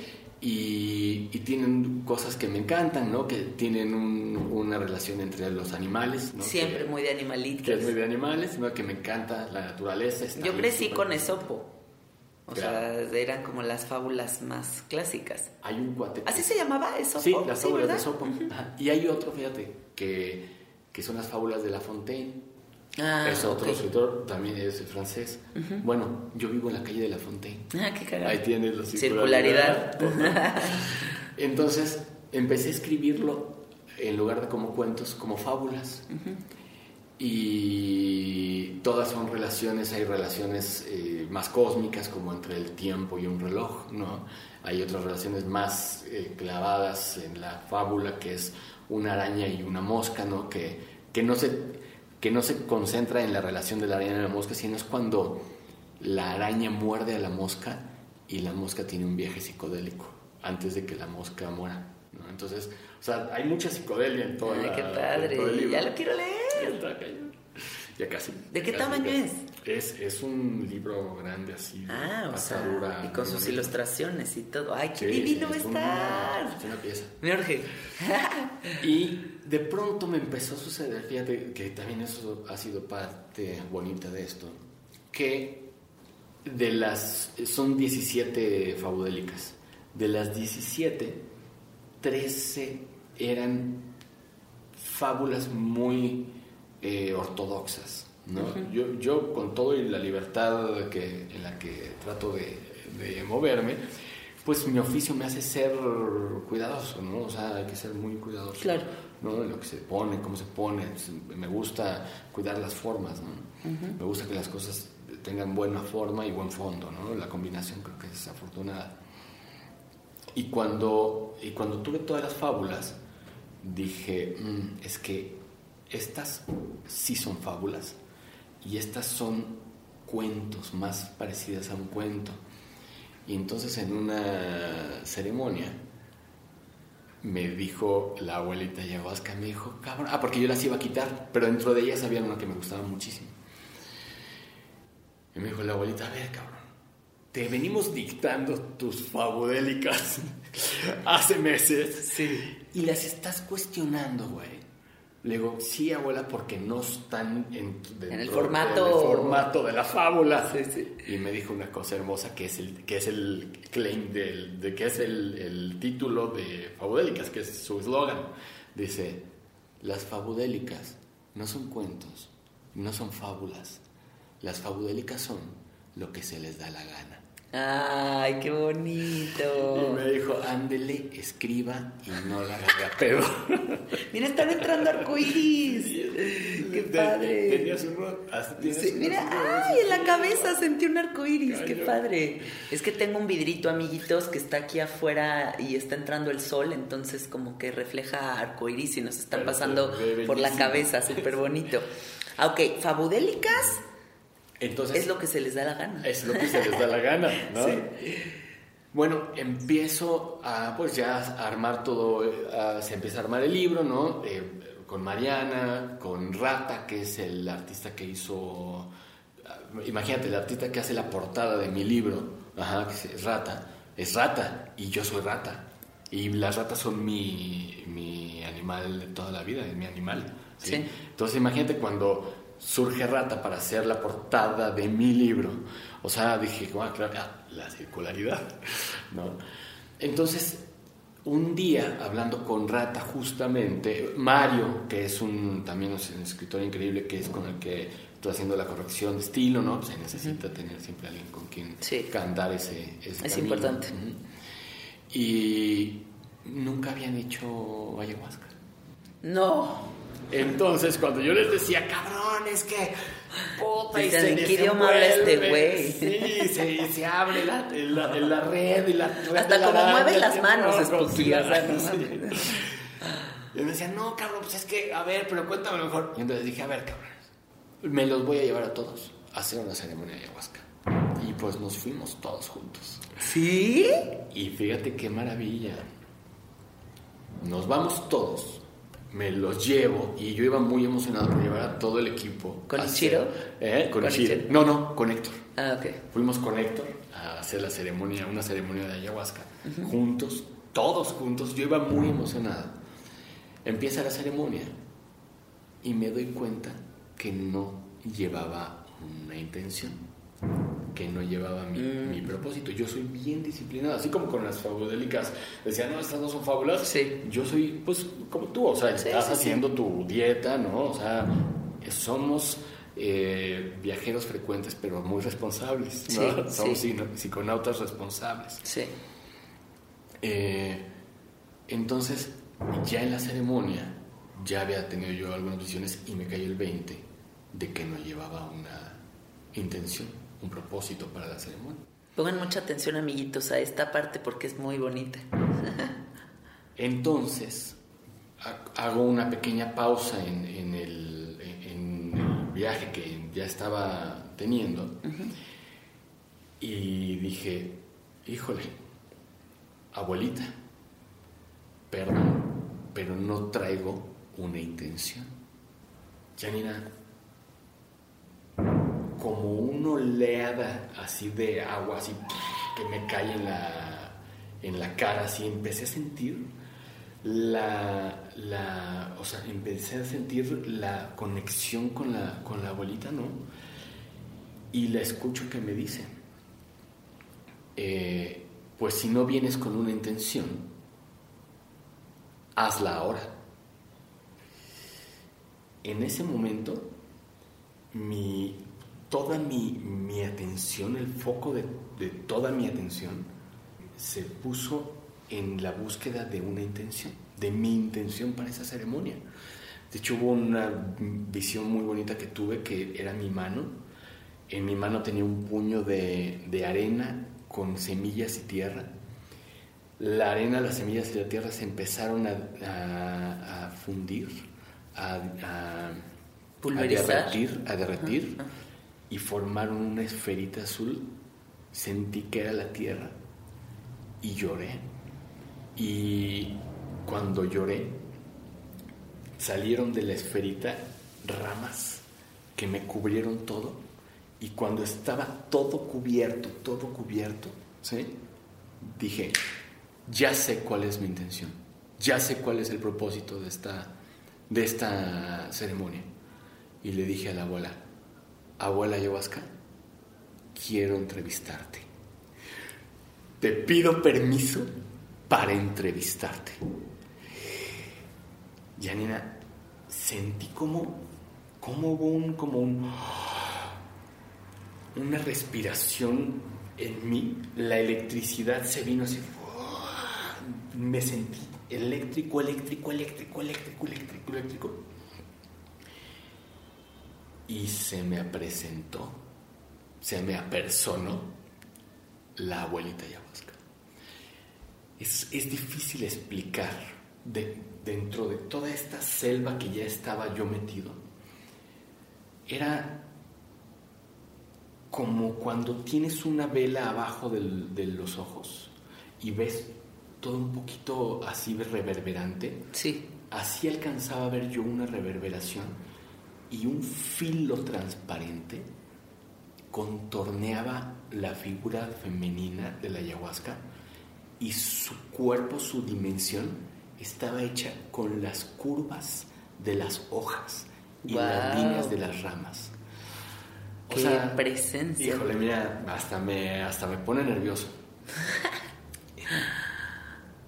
Yo pensé que la había regado. Yo pensé que. Sí, de que cómo me atreví. Que qué atrevimiento, ¿no?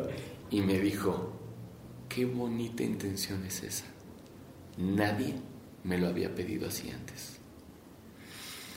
Híjole, o sea, piel chinita, emocionado, rojito, No, no podía creer que, me había respondido así de, pues de claro. Sí. Y me dijo, ¿para qué quieres eh, entrevistarme?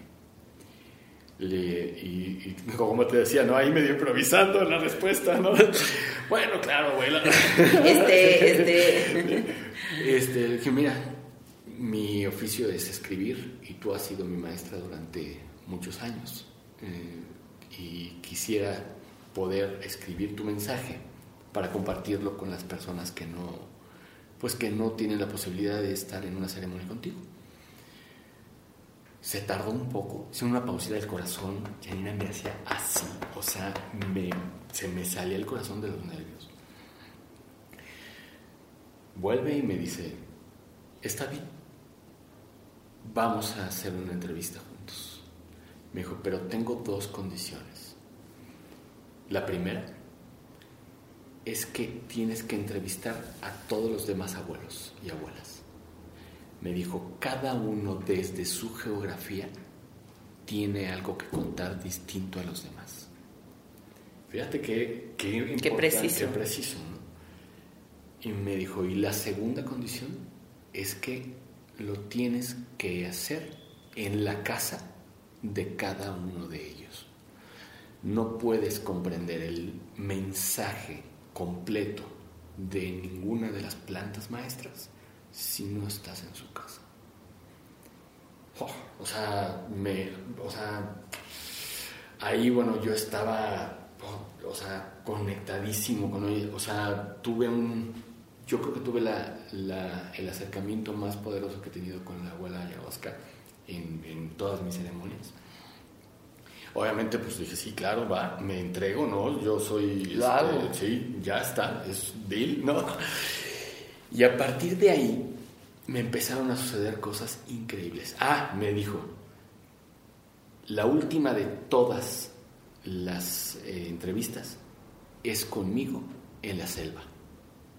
Y la primera tiene que ser con el abuelo hongo. Le pregunté por qué con el abuelo hongo. ¿Por qué con el hongo? Pues porque en la tierra el hongo fue primero. Sí. El primer ser sobre la tierra fue el hongo. Me dijo, si quieres hacer esto, tienes que ir a presentarte primero con el abuelo hongo. Mm. Y así es como surge visitas a casa de los abuelos. Exactamente. Imagínense ese libro, amiguitos, no mames.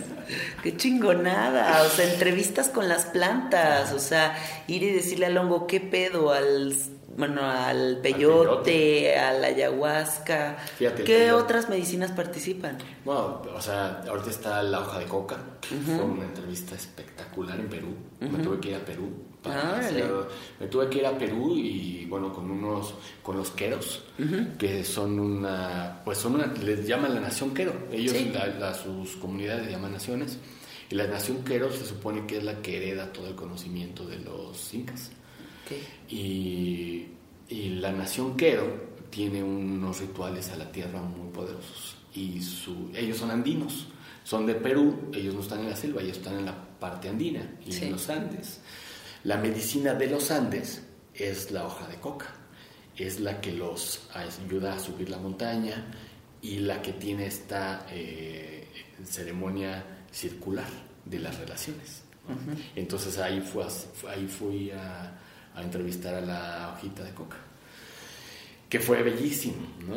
Pero por ejemplo, por ejemplo, con la hojita de coca, la hojita de coca no tiene ninguna sustancia psicodélica, psicoactiva, no tiene ni DMT, ni psilocibina, ni mescalina. Sí. ¿Sabes en dónde habla la abuela coca? ¿En dónde? En la ceremonia que se le hace. Mm. Entras en un trance.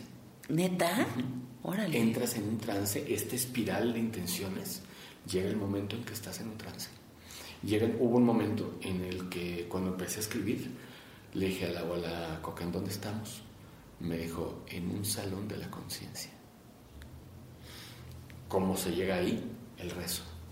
El rezo eleva a un lugar. Y este lugar, tu lugar, tu, tu lugar es un salón de la conciencia. Y cuando lo rezas, puta, esto debe de volar, esto es una nave. Una ¿no? nave. Entonces, por ejemplo, la hoja de coca me enseñó, me habló a través de su ceremonia. El peyote me habló a través de su lugar. De hecho, le pregunté, le dije, abuelo, ¿por qué el desierto?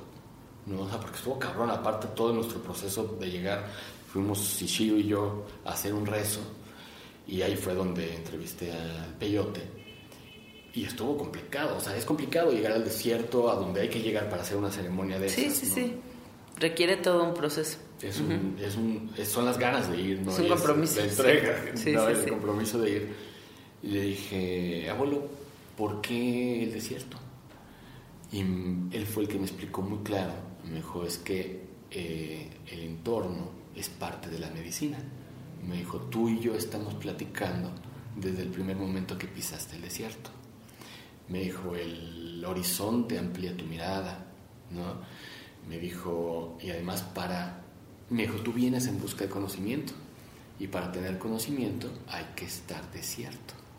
Y fíjate qué padre esto, ¿eh? Órale. Le dije, o sea, vacío. Sí. Me dijo, no tonto, desierto.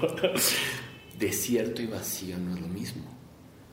El desierto está lleno de vida, pero no da pie a las tonterías como eh, la distracción, el- el- el- la cabeza dando vueltas, este, no da pie al ego, no, porque estás aquí tan concentrado en vivir Sí. que estás desierto de lo que te estorba, del juicio, ¿no? Desierto del ego, ¿no? Desierto de la distracción, ¿sí?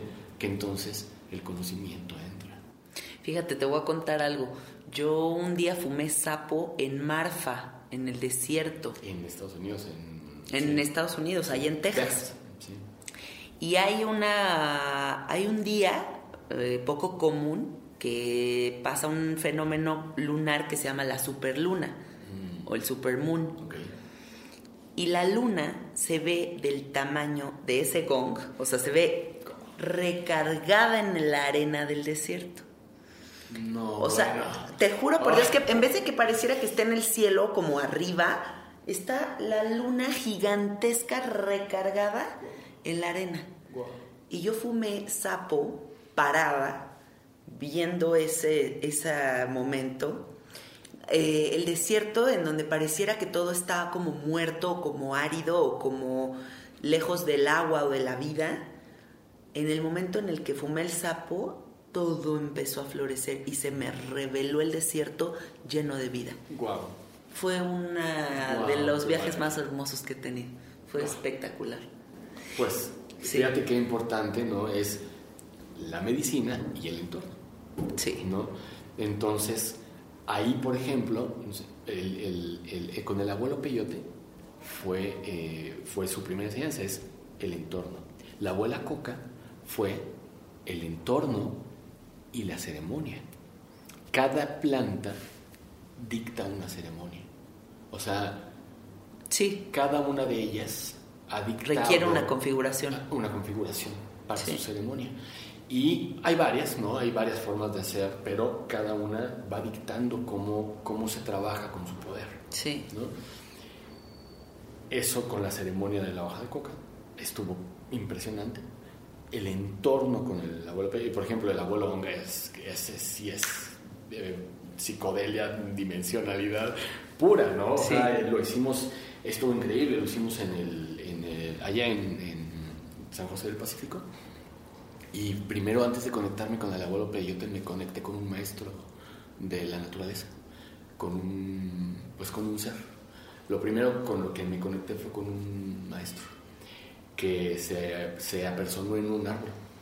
Se, no le. Sí, los, los espíritus de la naturaleza, hay veces que se instalan en algunas plantas o en algunos árboles. Eh, hay árboles que traen el espíritu muy, muy presente, el espíritu, el espíritu del bosque o el espíritu de algún del lugar donde toquen, este, las plantas lo, lo, tienen a veces. ¿no? De hecho, dicen que al cortar una planta tienes que pedirle al espíritu que se retire. Claro, si no lo cortas ahí. Bueno, en Tailandia lo reconocen. O sea, yo recuerdo la última vez que fui a Tailandia que me pareció muy curioso encontrarme unos árboles llenos de dinero en las calles. Y yo dije, ¿qué locura es esta? Porque imagínate, si aquí pusieran billetes en el árbol, se los chingan de inmediato, ¿no? Aquí le ponemos chicles. Sí, exacto, aquí les ponemos chicles. En Tailandia, los como brujos sabios eh, reconocen que hay árboles que tienen espíritus, espíritus muy específicos. Y entonces se honran esos árboles y es tanto lo que se respetan que te estoy hablando de un árbol lleno de billetes y lleno de ofrendas y nadie las toca. Qué maravilla. Porque están honrando ese espíritu que vive en ese árbol. O como las spirit houses, ¿no? Como estas casitas para los espíritus que tienen afuera de las casas en Tailandia, que es una casita para que habiten los espíritus. Sí, aquí también tenemos para los aluches. En mi nueva casa quiero una. me muero de ganas de hacer eso, me parece hermoso. es muy en Yucatán, ¿no? Hay mucha ¿También? casa de aluches. Sí, sí, sí. Para los aluches, que, mira, hay cosas que... Eh, yo tenía un psicólogo que decía, si quieres saber si algo resiste el sol, ponlo al sol, ¿sabes? Claro. Hay cosas que la evidencia habla sí. ellas, ¿no? Hay, hay eh, eh, seres, imágenes que han estado ahí siempre, ¿no? Eh, por ejemplo, el dragón en el, en el horóscopo chino es el único animal aparentemente imaginario, ¿no? Todos los demás son... Pero resulta que el dragón es un ser que aparece en todas las culturas. Aparece en los chinos, con súper presente, pero aparece en Inglaterra y en todas las culturas sajona. Es, el dragón es uno de, sus, de sus seres míticos importantes, pero también aparece en América. Nuestro Quetzalcoatl es un dragón. ¿sí? sí lo es. ¿Qué pasa entonces? Que en todo el mundo se habla de la figura de un dragón. ¿Qué pasa? Que en todo el mundo se habla de los seres de los bosques. Sí, ¿qué pasa con que en Egipto y en México estuvieran haciendo pirámides? O sea, tiene toda una razón de ser. Es una conexión cósmica brutal, ¿no? Y también es que hay cosas que se ven en ciertos estados. Por ejemplo, con el hongo. A mí me pasó, para ir a hacer las entrevistas, cuando hago las entrevistas, pues me entrego al, a la planta, ¿no? Me entrego muy fuerte. Entonces, por ejemplo, con el peyote, pues comemos mucho peyote, con los hongos como mucho hongo porque, pues porque me... Sí, tienes que estar en, estar en un estado. Me tengo que conectar muy profundo con ellos. Cuando, cuando fui a hacer lo del abuelo hongo, lo hice en el bosque. Estuvo fuertísimo la presencia de los seres elementales. Fuertísimo. O sea, fuertísimo de estar ahí sentados conmigo de estar ahí sentados conmigo, de, de, estar yo sentado en la tierra. Hubo un momento en que, en que tuve que, que quitarme los zapatos, que, que, quitarme la chamarra que traía y metí las manos en la tierra, ¿no? Para, pues, para conversar con la tierra, tocando la tierra, ¿no? Con mis pies. Anclita. Con mis manos, sí. hacer anclita. Hacer anclita. Y, y cuando, y cuando volteé. O sea, bueno, primero el espacio se transforma, ¿no? O sea, todo el espacio se transforma, o sea, de un espacio plano, en el, como se volvió un espacio súper cóncavo, ¿no? O sea, un, abrazado por el espacio por completo, ¿no? Como si, tal cual, como si el espacio me estuviera dando un abrazo, mm. ¿sí? Y metí las manos en la tierra, me quité los zapatos, ¿no? Lo más posible en contacto volteé y estaba alrededor mío lleno de seres, lleno de seres. Es increíble porque yo ya los había visto, de pronto en momentos como que vas caminando y, y una hojita se mueve y sientes que algo, pero de eso a verlos. ¡Qué cabrón! Y yo lo puedo explicar más elemental, más fácil. Tú cuando vas a, a caminar y comes hongos, cuando vas a caminar, ves que todo está lleno de hojas secas. Sí. Pero si comes hongos, de pronto ves, ah, ahí hay un honguito, ahí hay otro honguito, ahí hay otro honguito, ahí hay otro honguito, ahí hay otro, ahí hay una florecita que no había visto, ahí hay otra florecita, ahí hay otra florecita.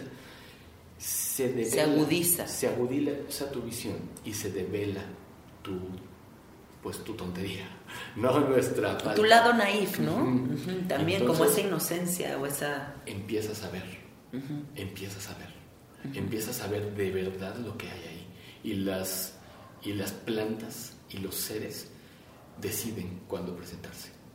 Hay un amigo, Eduardo, con el que me fui, uno de los amigos con los que me fui a hacer el hongo, que fue él es el que me invitó con la tía y a, a Oaxaca. A Oaxaca me contó una historia increíble. Que, que se fueron a, cortar peyote, a levantar peyote, y que había un cuate terquísimo, que no tenía que haber estado ahí, y que decía, güey, pero yo no encuentro. Me dice Eduardo, güey, lo estaba pisando. No. Es cuando la planta no quiere que la veas. Pues sí, sí es así. A mí así me pasó la primera vez que comí peyote en la vida. O sea, era como caminábamos y caminábamos y caminábamos y no encontrábamos el peyote. Y ya hasta que estás como en un cierto estado y en una cierta conexión con el desierto es que se revela. Y lo encuentras, ¿no? Y tienes que ser bien respetuoso con los primeros porque son los que te dan la bienvenida. Nosotros les pusimos chocolate, tabaco, eh, no me acuerdo qué otras cositas más llevábamos, pero se hizo todo un rezo porque iba con maracam. Ah, no, bueno, total. a mí me ha tocado muchas veces cuando voy que todas las ofrendas de los maracam están. Ahí están, ay, qué lindo, güey, qué bonito. Sí. Y, y, es cabrón, porque cuando tú ceremonias de esa, haces ceremonia de esa forma, eh, hay una cosa bien bonita que significa ceremonia. Mira, que a mí siempre me han dicho, es que Spooky es hombre de plantas, no es, es de plantas. Yo siempre había dicho que sí, pero el otro día dije, mm, creo que yo de lo que soy, soy hombre de ceremonias. Porque cuando hace ceremonia, todo adquiere poder. Cuando, o sea, yo puedo hacer una ceremonia de miel, o puedo hacer una ceremonia de cacao, o puedo hacer una ceremonia de ayahuasca. Sí. O puedo hacer una ceremonia de humo. Te encanta la ceremonia. Me gusta hacer ceremonia. Yo, por ejemplo, reconocí después de haber hecho iboga que yo soy una mujer de dimetiltriptamina. O sea, yo soy del DMT. O sea, ese, ese es mi gran maestro. Porque la ayahuasca es DMT, porque el hongo es DMT, porque el sapo es DMT, esos son mis maestros, ¿no? Entonces. Sapo es súper DMT, ¿verdad? Sí, es 5-meo DMT. Sí. Es dimetiltriptamina también. Entonces sí, pues mi maestro es el DMT. Oye, ¿y cada quien tiene una conexión? O sí, sea, encuentras tu conexión. Encuentras tu planta. Tú eres de ceremonia. Yo soy de ceremonia y de plantas. De ¿no? todas las ceremonias. y yo, por ejemplo, o sea, yo el sapo. Ahí vas a explicar lo de la ceremonia. Que qué era ceremonia. Ah, Que eso está bonito. ceremonia es poner más atención de la acostumbrada. Sí, Ceremonia es poner atención. sí. Cuando tú vuelcas tu atención en algo, ese algo florece. Ay, qué bonito. Siempre. Si tú tienes en medio del desierto una plantita y le echas agüita y la tapas y le cubres del sol muy fuerte y le hablas y al día siguiente vuelves, va a florecer en medio del desierto una planta. ¿sí? Cuando tú pones tu atención en algo, activas el ánima de esa cosa, de, esa, de ese acto, de esa persona. ¿sí? El- la atención que tú vuelcas en las cosas, en los seres, en las situaciones, activa el alma, activa su ánima. Entonces, en todo este proceso, ¿no? que se trata también de hacer mucha ceremonia, que además es, perdón, no sé si ya me desvío mucho, pero creo que eso es algo importantísimo. Todos los que dicen, pues sí, es que eh, las plantas y este, pueden ser peligrosas y el... Claro, todo mal realizado, todo mal ejecutado, ¿sí? Lleva un riesgo. Todo. Todo. No solo las ceremonias. Totalmente. Sí. Cuando tú haces, teníamos un amigo que le decíamos la pera, porque se echaba un licuado de hongos todos los días y que se quedó en pera. si tú te echas un licuado de hongos todos los días en Coapa, sí, pues puede ser que no esté tan cool. Sí. Pero si tú ceremonias tus hongos, si tú haces una ceremonia con tus hongos y le das tu atención y le pones tu ser ahí, el hongo te va a responder. Sí, es verdadero. Cualquier planta, el sapo, ¿no? Bueno, yo con- eh, tuvimos una ceremonia aquí de marihuana y es una ceremonia canábica en donde fumas una dosificación bastante alta de marihuana, pero a ojos vendados y con música. Y fue súper revelador, o sea, fue impresionantemente revelador, porque una cosa es fumar mota en contexto con amigos o tú en tu casa o así, a darle el ritual. Y fue como si me hubiera echado una ayahuasca, te lo juro. O sea, me fui a un viajezón que dije, órale, ¿qué es esto, güey? Wow, Sí, sí, sí. Y el cuerpo no se me paró de mover, ¿eh? En toda la ceremonia. Como si estuviera bailando, pero no podía dejar de moverme. Era como una vibración. Y estaba yo así moviéndome y moviéndome. No pude pararme de mover en toda la ceremonia. ¿Eléctrico o no tan eléctrico? Muy eléctrico. Muy eléctrico. O sea, como que ni lo podía contener o ni lo podía racionalizar. Era como que estaba haciendo. Muy impresionante. Qué increíble cómo las plantas, las sustancias conectan con la electricidad. Es una electricidad. Somos es un electricidad. pulso. Ujú. Sí, Somos sí, sí. eso. Es la electricidad conectada con electricidad en una vibración distinta.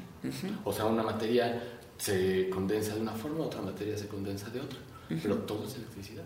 O sea, somos, este, Jacobo Greenberg. dice, ¿no? Que, que, que es, es la, la distorsión de, de, pues, de esta mente maestra. Todo lo que vemos, ¿no? Son distorsiones. No es como la electricidad se condensa de eh, un poco más, un poco menos, ¿no? Ahí este, la madera quizá es un poco menos condensada que el metal, ¿no? Y, y- más que el aire, pero todo es electricidad condensada, ¿no? o sea, compactada. Es, Yo luego me he puesto a filosofar sobre nuestra imagen, ¿no? O sea, como yo me veo en el espejo, y cómo puedo yo tener una obsesión por una cierta imagen y construir una imagen que yo veo, pero al final cada uno en su percepción está teniendo también una imagen de mí radicalmente distinta. Entonces, tu imagen realmente nunca es la misma, porque no es la percepción que ves en el espejo.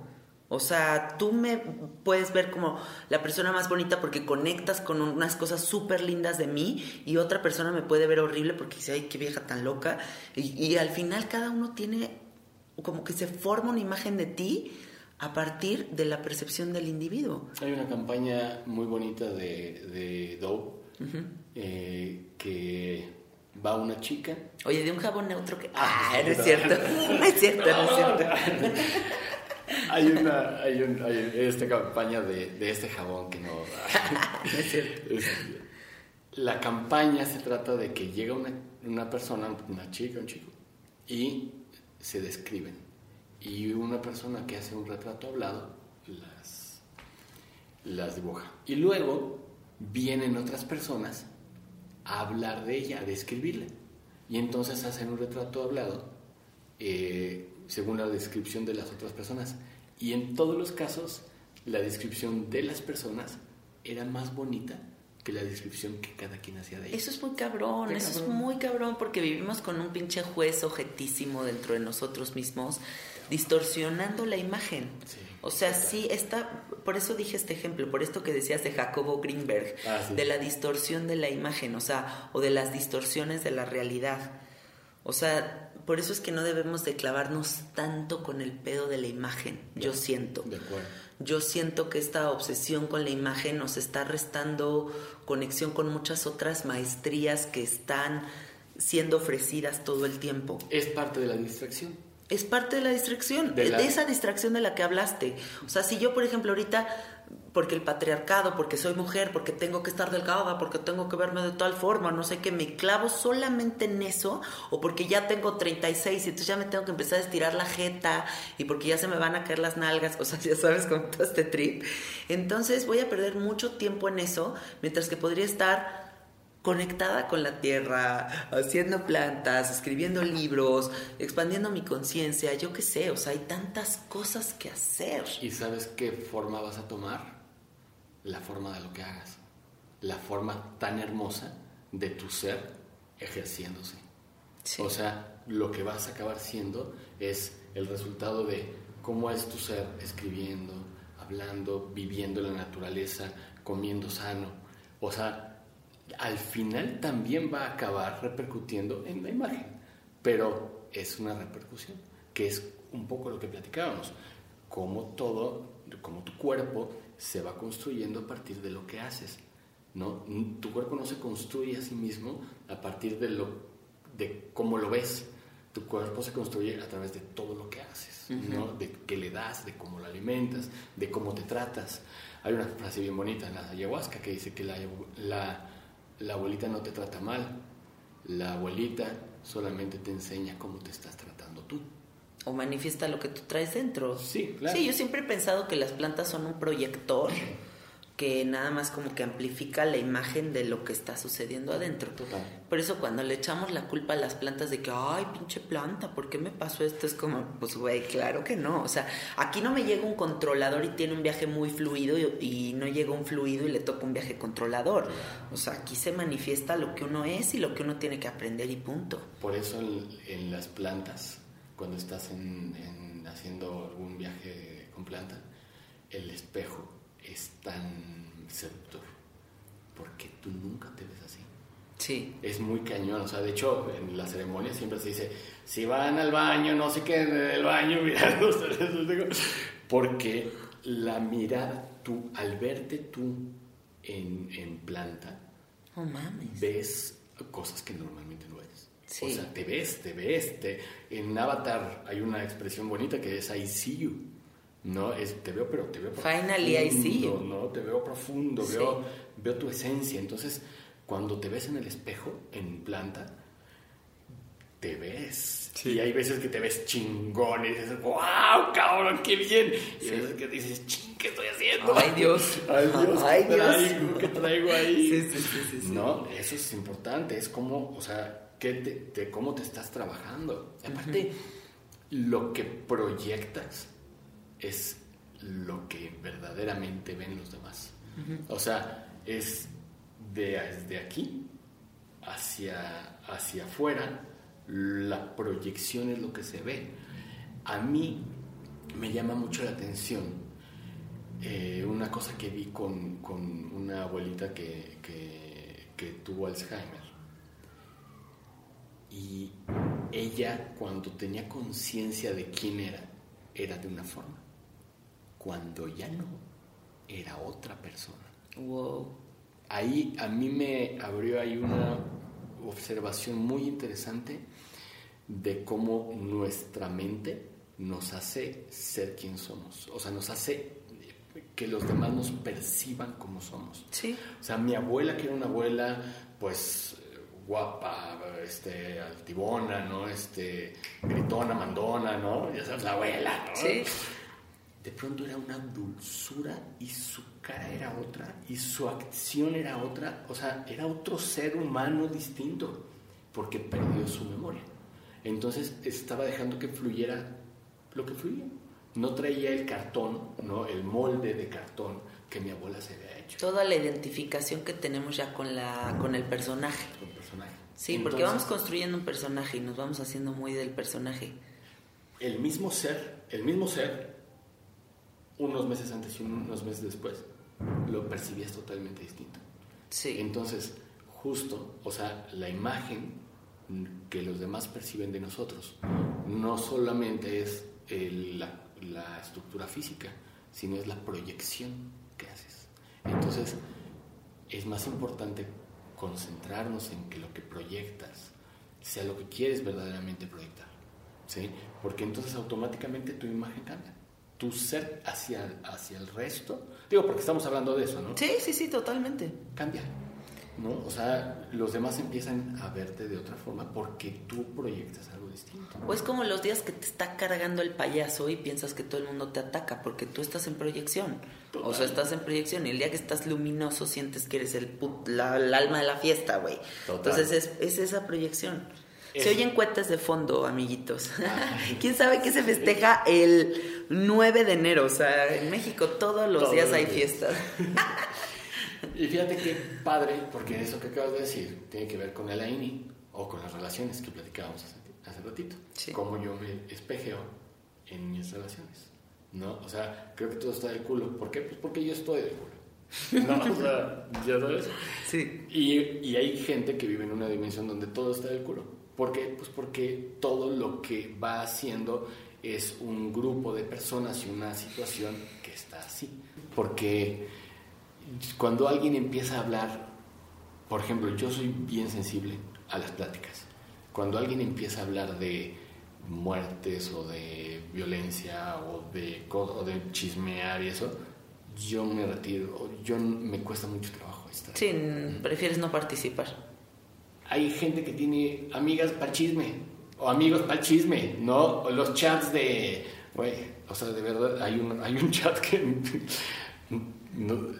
que hasta se enojaron conmigo porque a mí no me gustan los chats misóginos. No me gustan los chats donde Sí, porque las pinches viejas, porque... Ay, no, qué horror. Sí, sí, sí, es muy común. Yo un, día le dije a un amigo, le dije, güey, por favor, yo no me saca de onda, o sea, no quiero, no quiero estar ahí, sí, sí, sí, sí, sí, sí, Y todo el mundo, ay, qué mamón, no es mamón, güey, es que no... ¿Para qué? No, no, no estoy de acuerdo con eso.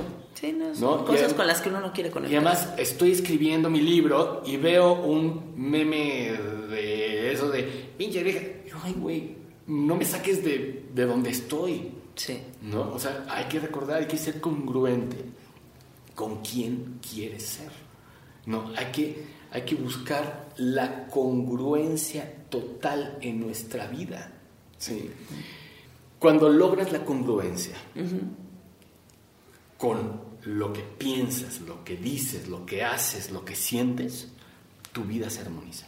Y todo empieza a, iluminarse. En una ceremonia me dijo la, uff, ahora te cuento, porque viene de, un, viene de un trabajo importante que se hizo con el concepto del sistema. En una ceremonia me tomó la, la ayahuasca así como, como que me hizo una pausa y me dijo, güey, no finjas.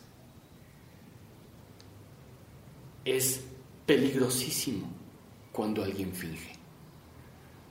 Porque todos los seres del universo estamos en búsqueda de la iluminación. Todos los seres somos un experimento. A ver quién se ilumina. A ver por dónde el gran espíritu se ilumina. El gran espíritu se eh, manifiesta en todos nosotros buscando dentro de todas las ecuaciones cuál se ilumina.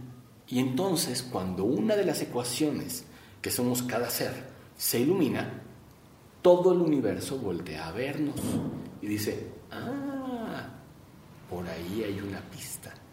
Ese, ese ser se iluminó. Me encanta. ¿Qué hizo? ¿Cómo fue su camino? ¿Qué pasó con él, güey? ¿Sí? Entonces, la planta, el marciano, es súper mala onda decirle marciano a los seres de otro planeta, ¿no? Es como... marciano. seres de otros planetas. Seres de otros planetas, ¿no? Todos voltean la mirada a ver cómo le hizo. ¿Qué sucedió con la vida del que se iluminó o del que en su momento se siente pleno, que es parte del camino de la iluminación? ¿no? O sea, la plenitud, estar en, bien con tu ser, ¿no? Y a mí en esa, en ceremonia, de hecho mi libro, mis libros cierran con una frase que dice, por aquí vamos bien. Cuando me dijo, me dijo la, la, la, abuelita me dijo, cuando sientas que estás bien, cuando sientas que tu vida va bien, dilo, por aquí vamos bien. Dítelo, dítelo a ti, dilo, dilo si lo quieres escribir, escríbelo, si lo quieres pensar, piénsalo, pero dilo, di, por aquí vamos bien, porque las caras de muchos seres van a voltearte a ver, a ver qué estás haciendo para bien o para no bien, para lo que sea. Van a voltear a ver qué estás haciendo. Sí, te vuelves una lucecita en el camino. Mucho cuidado con fingir. Si finges, nos confundes a todos. Wow. Si un ser que no está en plenitud finge y dice, sacándose una selfie en Instagram, happy, happy. Súper feliz, aquí. Todos creen que eso es feliz. Y nos qué duro, qué duro, qué duro. Y sí hay mucha confusión. sí hay muchísima confusión. Entonces, el, el, una, una, una condición en el viaje es la honestidad. La honestidad de ti contigo, de poder decir, por aquí voy bien, esto está construyendo mi ser bien. Y la otra parte es de ti con los demás, que es no fingir. Cuando finges, confundes a todos y a ti te haces pedazos. Sí. Porque ahí se ancla tu evolución. Cuando tú finges, lo que sucede es que tu realidad se desarticula. Crack ya no eres una pieza, eres dos, crack, tres. Eres quien piensa, pero quien hace, pero quien siente. Y el que piensa, el que hace, el que siente, no son el mismo. Entonces, tú dices, no, yo estoy a favor de la, eh, de la fidelidad, ¿no? Y en cuanto puedes vas y le pones el cuerno a la... Puta, güey, espérame. O sea, te estás engañando tú. Yo estoy a favor de, que todos somos iguales. Y en tu chat dices, ya sabes, sí. pinches viejas. O sea, entonces estás desarticulado. No hay congruencia en tu vida. Por lo tanto, estás fingiéndote a ti mismo. Entonces tu vida no es plena. Y entonces, ahí te encargo, si quieres evolucionar de esta vida, pues te van a costar otras dos o tres encarnacioncitas más, manito. Sí, y también es como cuando reconoces a alguien completamente sólido, ¿no? Como esta persona que tiene esta presencia, que es esa congruencia, esa, eh, eso tan contundente. porque no está como en todos lados dividido, como contradiciéndose, es como alguien contundente. Cuando en la Biblia, las, todas las religiones parten de, de, cosas interesantes, digo, yo no soy religioso, todo lo contrario, pero ahí dentro de todos los libros ¿no? hay, hay cosas lindas para interpretar y cuando y cuando Jesús camina sobre las aguas y cuando Moisés abre el mar, es eso, es caminar sobre el agua, es tener una claridad tal que puedes caminar sobre tu propia vida, mm. es vivir en claridad, es no me pesa nada. Nunca lo había visto así. No tengo nada que, no tengo nada que, que ocultarle a nadie, puedo caminar sobre el agua. Mm, Entonces, el poder ser de una pieza, el poder, el poder marcar, fíjate, o sea, qué bonitas conclusiones han salido. El poder, el tener la claridad, tener la claridad de que tú diriges tu vida y que lo que encuentras en tu camino es exactamente lo que manifestaste y lo que se parece a ti, tiene que ver con qué te alimentas, tus relaciones y tu conexión contigo. Cuando tú logras eso, viene la siguiente condición, que es la honestidad. Tú, tu interesa, tú de una pieza contigo mismo. No, ahí no hay nadie que te esté viendo o que te esté regañando o que te esté cuidando tú contigo mismo una entereza plena que haga que lo que dices, lo que sientes, lo que piensas y lo que haces sea lo mismo. Eso te hace viajar ligero, en armonía, en paz, con amor, encontrarte con lo que quieres encontrarte. Que, la vida se vuelve emocionante porque sabes que tu caminar va a ser luminoso. Sí.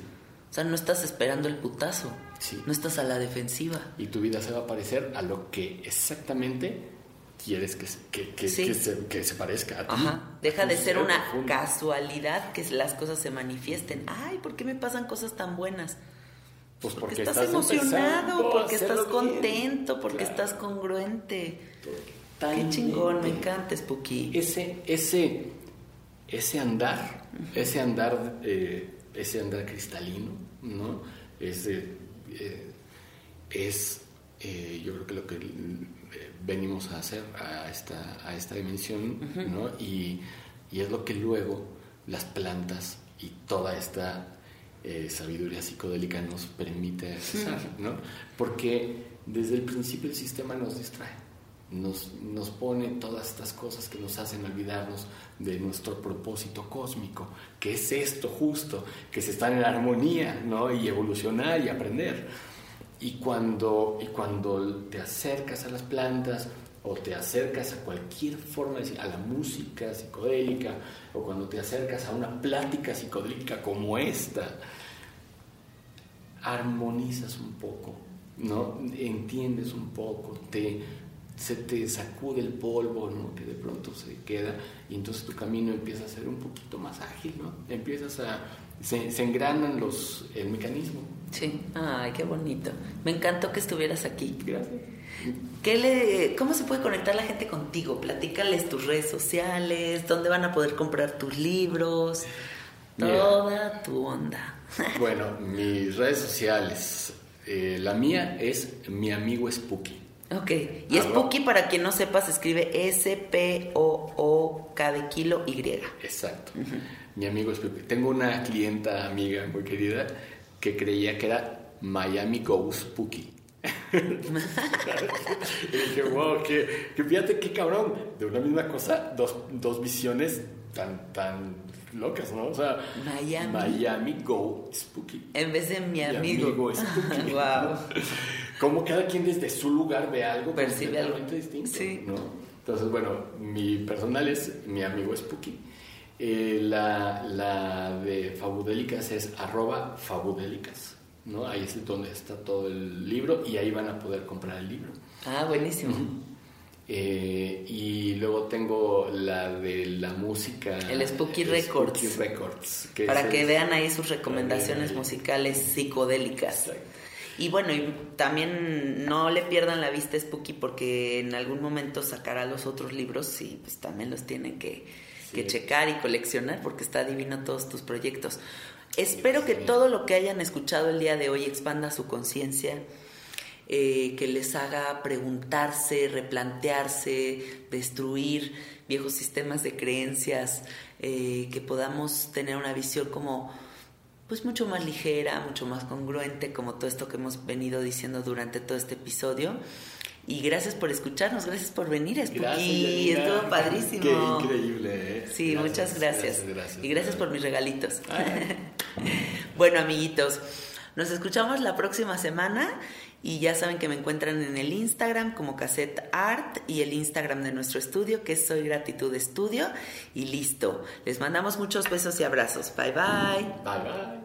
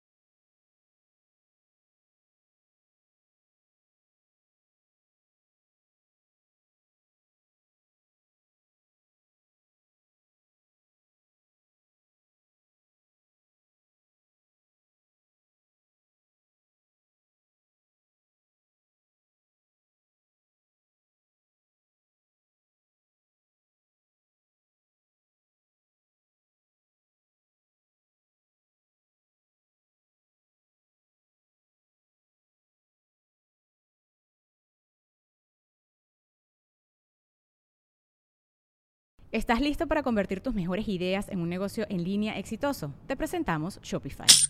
Tal vez no lo sabías, pero nuestro podcast More Than Mamis es un negocio y lo empezamos por supuesto para desahogarnos y hablar sobre la maternidad, no para convertirnos en expertas de ventas y del e-commerce. Así que sí, necesitábamos ayuda para vender nuestro merch y poner en marcha nuestra tienda. ¿Y cómo suena con Shopify? Llega otra venta. Shopify es la plataforma de comercio que está revolucionando millones de negocios en todo el mundo. Ya seas un emprendedor desde tu casa o desde donde sea, Shopify es la única herramienta que necesitas para iniciar, administrar y hacer crecer tu negocio sin dificultades. Con Shopify puedo gestionar pedidos, envíos y pagos desde cualquier lugar, brindándote toda la información y estadísticas de tus ventas al detalle. Regístrate para un periodo de prueba con tan solo un dólar al mes en shopify.com barra sonoro, todo en minúsculas Ve a shopify.com barra sonoro para llevar tu negocio al siguiente nivel. Shopify.com barra sonoro. Without the ones like you, who work tirelessly to keep things running, everything would suddenly stop. Hospitals, factories, schools, and power plants, they all depend on you. No matter the weather, emergency, or time of day, you're the ones who get it done. At Granger, we're here for you with professional grade industrial supplies. Count on real time product availability and fast delivery. Call clickgranger.com or just stop by. Granger for the ones who get it done.